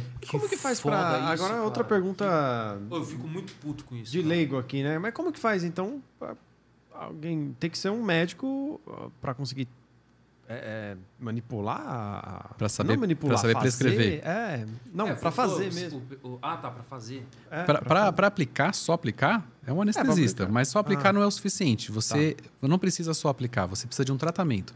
Você precisa saber quando aplicar, quando não aplicar, e quanto aplicar, e, quan- e quando, como você mede o sucesso ou o fracasso Mas aí é terapêutico. o médico psiquiatra que vai passar isso aí. Vai acompanhar mais, isso. mais ou menos. Mais ou menos. Nem Não, do mas acho que Você psiquiatra. perguntou sobre a produção de fato. É, de- né? e como Onde- pegar essa. Não sei se matéria-prima, o que que é, medicamento. Você está perguntando como faz na indústria? É, você compra, tipo, é comprado pronto? Não, por é, uma- um hosp- é- é de uso exclusivo hospitalar e de venda exclusiva ao hospital. Então eu vou no hospital, eu tenho com alguns hospitais que são parceiros, e eu falo, olha, eu vou fazer infusão aqui de ketamina. Você produz? Ah, tá bom. ela compra na farmácia Entendi, hospitalar, entendi. que vende anestésicos, para o hospital, e eu pago o hospital Entendi. pelo uso. Mas eu não posso comprar eu e usar na minha clínica ou alguma coisa assim. Só pode usar quem tem o registro, que é o KNES, que é tipo um CPF, só que de hospital, de serviço de saúde, re- registrado como hospital. Entendi, entendi. É, você falou isso, eu que vacilei aqui. Eu já tinha falado já. Aí, um outro, uma, uma outra curiosidade que eu tenho é por da, depress- da depressão refratária. Eu vi na- na- no teu Instagram. Queria que você explicasse um pouquinho também para Depressão refratária é uma outra doença do que depressão. Tá. Né? Gente- eu, tudo Tem que eu falei para diferença, vocês é depressão refratária. É considerada uma outra doença porque ela é um quadro depressivo que não resolve com tratamento convencional. O que é tratamento convencional? Tem várias pessoas que fazem várias, é, vários critérios. O mais aceito e mais citado é duas medicações para a depressão que não tiveram surgido os efeitos, sendo usadas em suas doses e seus tempos adequados. Vou começar com uma medicação, comecei com fluoxetina, fui, dia- fui diagnosticado com depressão, começo com fluoxetina, uso na dose e no tempo adequado que o psiquiatra prescreve, não surtiu efeito, ele vai me sugerir algumas estratégias. Uma primeira estratégia é trocar de medicação. Pode ser por outra classe, pode ser pela mesma classe ou pode ser colocar um potencializador. Tentei novamente com outra classe ou outra medicação em sua dose e tempo adequado, tempo mais ou menos uns seis meses é o tempo adequado. Não surtiu efeito, não melhorou meu quadro depressivo, eu sou considerado, então, pela maioria da literatura, tendo um quadro depressivo resistente. E aí a gente tem alguns guias internacionais, um guia internacional bem famoso e mais citado deles é o CANMAT, que é o Canadian Mood and Anxiety Treatment, que ele reconhece que duas medicações, então duas tentativas, eu tenho passo a ter depressão resistente e recomenda que se use eh, terapias não farmacológicas ou neuromoduladoras. O que seria isso, então? Não é não farmacológicas, eu falei errado. Recomenda-se que você use terapias não, não terapias neuromoduladoras, que é a estimulação elétrica, estimulação magnética transcraniana, a eletroconvulsoterapia e a ketamina. Você pode escolher cada uma delas como uma terceira linha de tratamento. Caraca. Cada, cada uma delas tem sua indicação. Então, a eletroconvulsoterapia tem uma indicação, acho que é a mais, mais famosa, o eletrochoque. Tem uma indicação, tem uma contraindicação, tem um público que se beneficia, e a ketamina tem outro, então tem outra indicação. Por exemplo, para idosos, é, é mais eficaz, idosos acima de se- 60 anos, 65 anos, tem uma, uma eficácia comparada à ketamina e a eletroconvulsoterapia. Abaixo disso é mais eficaz a ketamina. E acima de 70, 80 anos é mais eficaz a eletroconvulsoterapia. Caraca. Hum, legal. Então, mas eu tenho também que pensar nos, contra, nas- nos, nos- nos efeitos colaterais que eu aceito de cada uma delas. Então, a eletroconvulsoterapia causa uma perda de memória que pode ser transitória ou pode ser permanente. Você aceita isso, né? Então eu, eu aceito isso. Então eu preciso testar, pensar comigo se eu aceito isso. É mais eficaz, mas pode me causar um déficit cognitivo. Eu aceito o déficit cognitivo? Depende. Você está falando, depende de que tipo de atividade a pessoa está exercendo, né? Depende de quem é. Qual é a chance de acontecer? É mais provável em idoso, mais provável em jovem. Então, não é uma decisão simples Fácil né? ou fácil. A gente tem que levar várias coisas em, em Não, isso é excelente, assim, é, é, é importan- muito importante deixar claro que qualquer ação que você for tomar, você tem que estar muito, muito em conjunto com um profissional, com o teu seu psicólogo ali no primeiro momento, foi tudo que você explicou, seu psicólogo, o psiquiatra e o, o médico. quem está fazendo a que vai- ketamina para você. Tem que ter uma expertise a mais. Acho que é importante lembrar que existe a bioética. A bioética fala que você tem autonomia sobre o seu tratamento. Então, eu posso escolher como eu quero ser tratado. Eu posso escolher, eu posso chegar para o meu médico e falar, mas olha, eu estou no primeiro antidepressivo, posso tomar ketamina agora? Não. Não, mas eu quero. Me fala os riscos, me fala os benefícios E e eu decido. decisão. Isso. Isso é o princípio da bioética. Caraca. Ele acontece, inclusive, ao contrário. Ao contrário, acho que é mais fácil a gente pensar. Eu não quero tomar quimioterápico. Eu não quero tratar meu câncer, eu vou esperar e não vou tomar, não vou comer, não vou tomar nada. E eu prefiro morrer de câncer do que sofrer os- o trauma, os efeitos colaterais ou as múltiplas cirurgias que o câncer vai me trazer. E eu, e tudo bem. Então eu escolho como eu quero ser tratado. Ninguém vai chegar e vai enfiar quimioterápico em você. Cara, eu não sabia disso. e aqui é o contrário, né? Aqui a gente está falando, eu quero ser tratado com essa medicação. Eu já fiz isso aí sem querer, já. Lá vem. A autonomia é, é princípio básico e principal da bioética. Então, como a gente quer ser tratado, quem escolhe é a própria pessoa. Eu não quero ser tratado, eu não quero fazer. Cara, eu não sabia. Eu- eu- assim, que a pessoa podia se negar a um tratamento, isso eu sabia, mas ela escolher o tratamento ali, ser incisiva e, e- e ignorar com algumas aspas a recomendação médica, eu não sabia. É, o, o médico ideal, ele não, não prescreve um tratamento de forma autoritária. Ele te fala, você vai ter esse, esse e esse tratamento. Cada um deles tem o seu risco, cada um deles tem o seu benefício. Eu recomendo que você receba esse e qual você quer receber. E assim, ele não pode, de alguma forma, pegar e falar, não, esse aqui eu não vou. Ele pode falar, olha, eu não vou fazer ketamina, eu não sei fazer, eu não quero, eu não concordo, eu Ah, não tá. gosto. E ele Procura vai te outro. orientar para outro cara. Procura outro. Fala, Tudo bem, eu Sim, procuro outro. Perfeito. Sim. Não esqueça que a gente não é dependente do médico, é uma, uma opinião, você paga por uma Sim. opinião. Sim. né? Você vai lá, você paga a sua consulta para ouvir o que ele tem para falar, mas não para seguir ele cegamente. Sim. Olha, o que você me falou não está de acordo com as minhas crenças. Testemunha de Jeová, por exemplo, né? Testemunha de Jeová não recebe sangue. Então, como anestesista, diversas vezes isso veio à tona.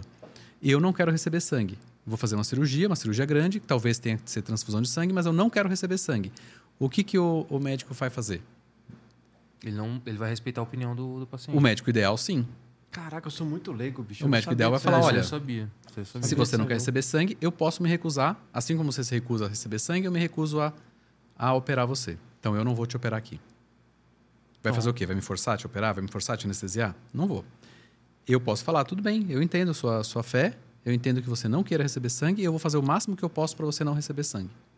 Mas aí ele, o médico só Mas pode numa- fazer isso numa situação que não é de emergência, né? Se for de emergência, aí ele tem que. Ou não. Se ele Pode. souber que a pessoa é Não, testemunha de chegou Jeová, numa maca lá, sei lá, um exemplo. Aí se você precisa- achar. Então, mas aí você está liberado dessa bioética porque é uma situação de emergência. Mas eu posso escolher morrer pela minha fé. Eu posso escolher, eu não quero ser tratado. Entendi, entendi. É, isso, isso, isso eu imaginava. legal, legal. E assim como eu posso falar. escolher ser tratado. É só achar um médico que queira fazer aquele, tra- aquele tratamento para mim. Sim, faz sentido. doido Ó, a. Lucimar, a Lucimar agradeceu a live aqui. A Renata também mandou é, mensagem. Lucimar, fica à vontade aí para um superchat aí, viu? Boa, Ela boa. falou assim: ó, amanhã vou fazer a segunda aplicação e já sei o que perguntar. Live muito esclarecedora. Ó, que cara. Muito que bom, Muito obrigado, isso, Lucimar. Legal Isso demais. que faz, é, E foi muito combustível, esclarecedor né? mesmo, Legal. de verdade, assim. Foi mesmo. É, a, a gente fala isso na maioria das vezes e é sempre uma verdade. Cada episódio que a gente faz, a gente sai daqui aprendendo muita coisa. Aprende tudo sobre Não. alguma coisa. Tudo sobre. Tudo sobre. Tudo ah. sobre. Cara, esse tudo sobre vai ficar ecoando na minha Tá, cabeça. cara, a gente pode criar um outro negócio, sim, curiosidade e sim, tal. sim, o tudo sobre. Torzeira, considerações finais. Eu queria agradecer muito, primeiramente, aqui ao doutor por ter vindo até aqui. Muito obrigado. Segundamente, a vocês que estão assistindo, obrigado por comentarem, por perguntarem, por darem suas opiniões aí. Obrigado de verdade. Então, só tenho a agradecer e dizer que toda quarta tem a live lá do Quarto Não. Poder, né? Toda quarta. Ah, é perfeito. Toda quarta tem o quarto poder. Não, toda, vai ser toda quinta agora, né? toda quinta, toda quinta, desculpa. O Quarto Poder vai rolar aí. Quarto Fica poder, de olho. Joga lá no YouTube, viu? aqui no YouTube. Uma parceria boa aí. É isso aí. E também toda segunda-feira tem live com o Alessandro Santana. É isso aí, cara. Importante lembrar. Isso aí, Toda canal do Negão canal com do Negão. Ferascast. É isso Parceria aí, uma collab top que a gente aí. tá fazendo. Doutor, muito obrigado. Muito obrigado pela Deixa- oportunidade de falar, porque que me, sou apaixonado, o que me motiva. Não, e dá pra ver a paixão realmente. Muito e obrigado. assim, é, Domina, né? Domina, desculpa, domina. desculpa a minha indignação em alguns momentos. Mas indignação, claro que com toda essa indústria que. Eu, não, eu, assim, eu não sou aquele cara que culpa os empresários e tudo mais. Não é esse meu perfil, não. Mas realmente, quando envolve vidas, eu acho que. Sei lá, podia ter uma, uma iniciativa diferente. Mas eu entendo. Mas a gente pode realmente. cobrar isso de órgãos públicos que têm essa função. Perfeito. perfeito. Universidades têm essa função Talvez também. esse é o caminho, né? As universidades também têm essa função. Perfeito. Boa. E deixa o recado pro pessoal onde te encontrar aí, enfim. Me encontra no arroba cetamina, no Instagram. Me encontra no cetamina.com, na internet. Encontra meu podcast sobre cetamina nas plataformas digitais por aí. Perfeito. Boa. É isso aí, pessoal. Chegamos ao final. Muito obrigado você que assistiu até aqui, deixou a sua pergunta, a sua curiosidade. É, não deixe de se inscrever aqui no, no canal de live. Também não deixe de se inscrever no canal de cortes, como o Heitor falou no começo desse, desse podcast. Instagram, estamos lá. Segue a gente. Lá tem todos os, os pequenos cortes que a gente vai soltando ao longo da semana. TikTok, tem dancinha do Heitor. certo? Sim, sim. Ele tá te prometendo tratar. dancinha lá. Então vai lá, procura. Se, não te, se se você não achar. com cetamina. Se você não achar, cobra ele lá. Beleza? Até semana que vem. Vocês são feras. Valeu!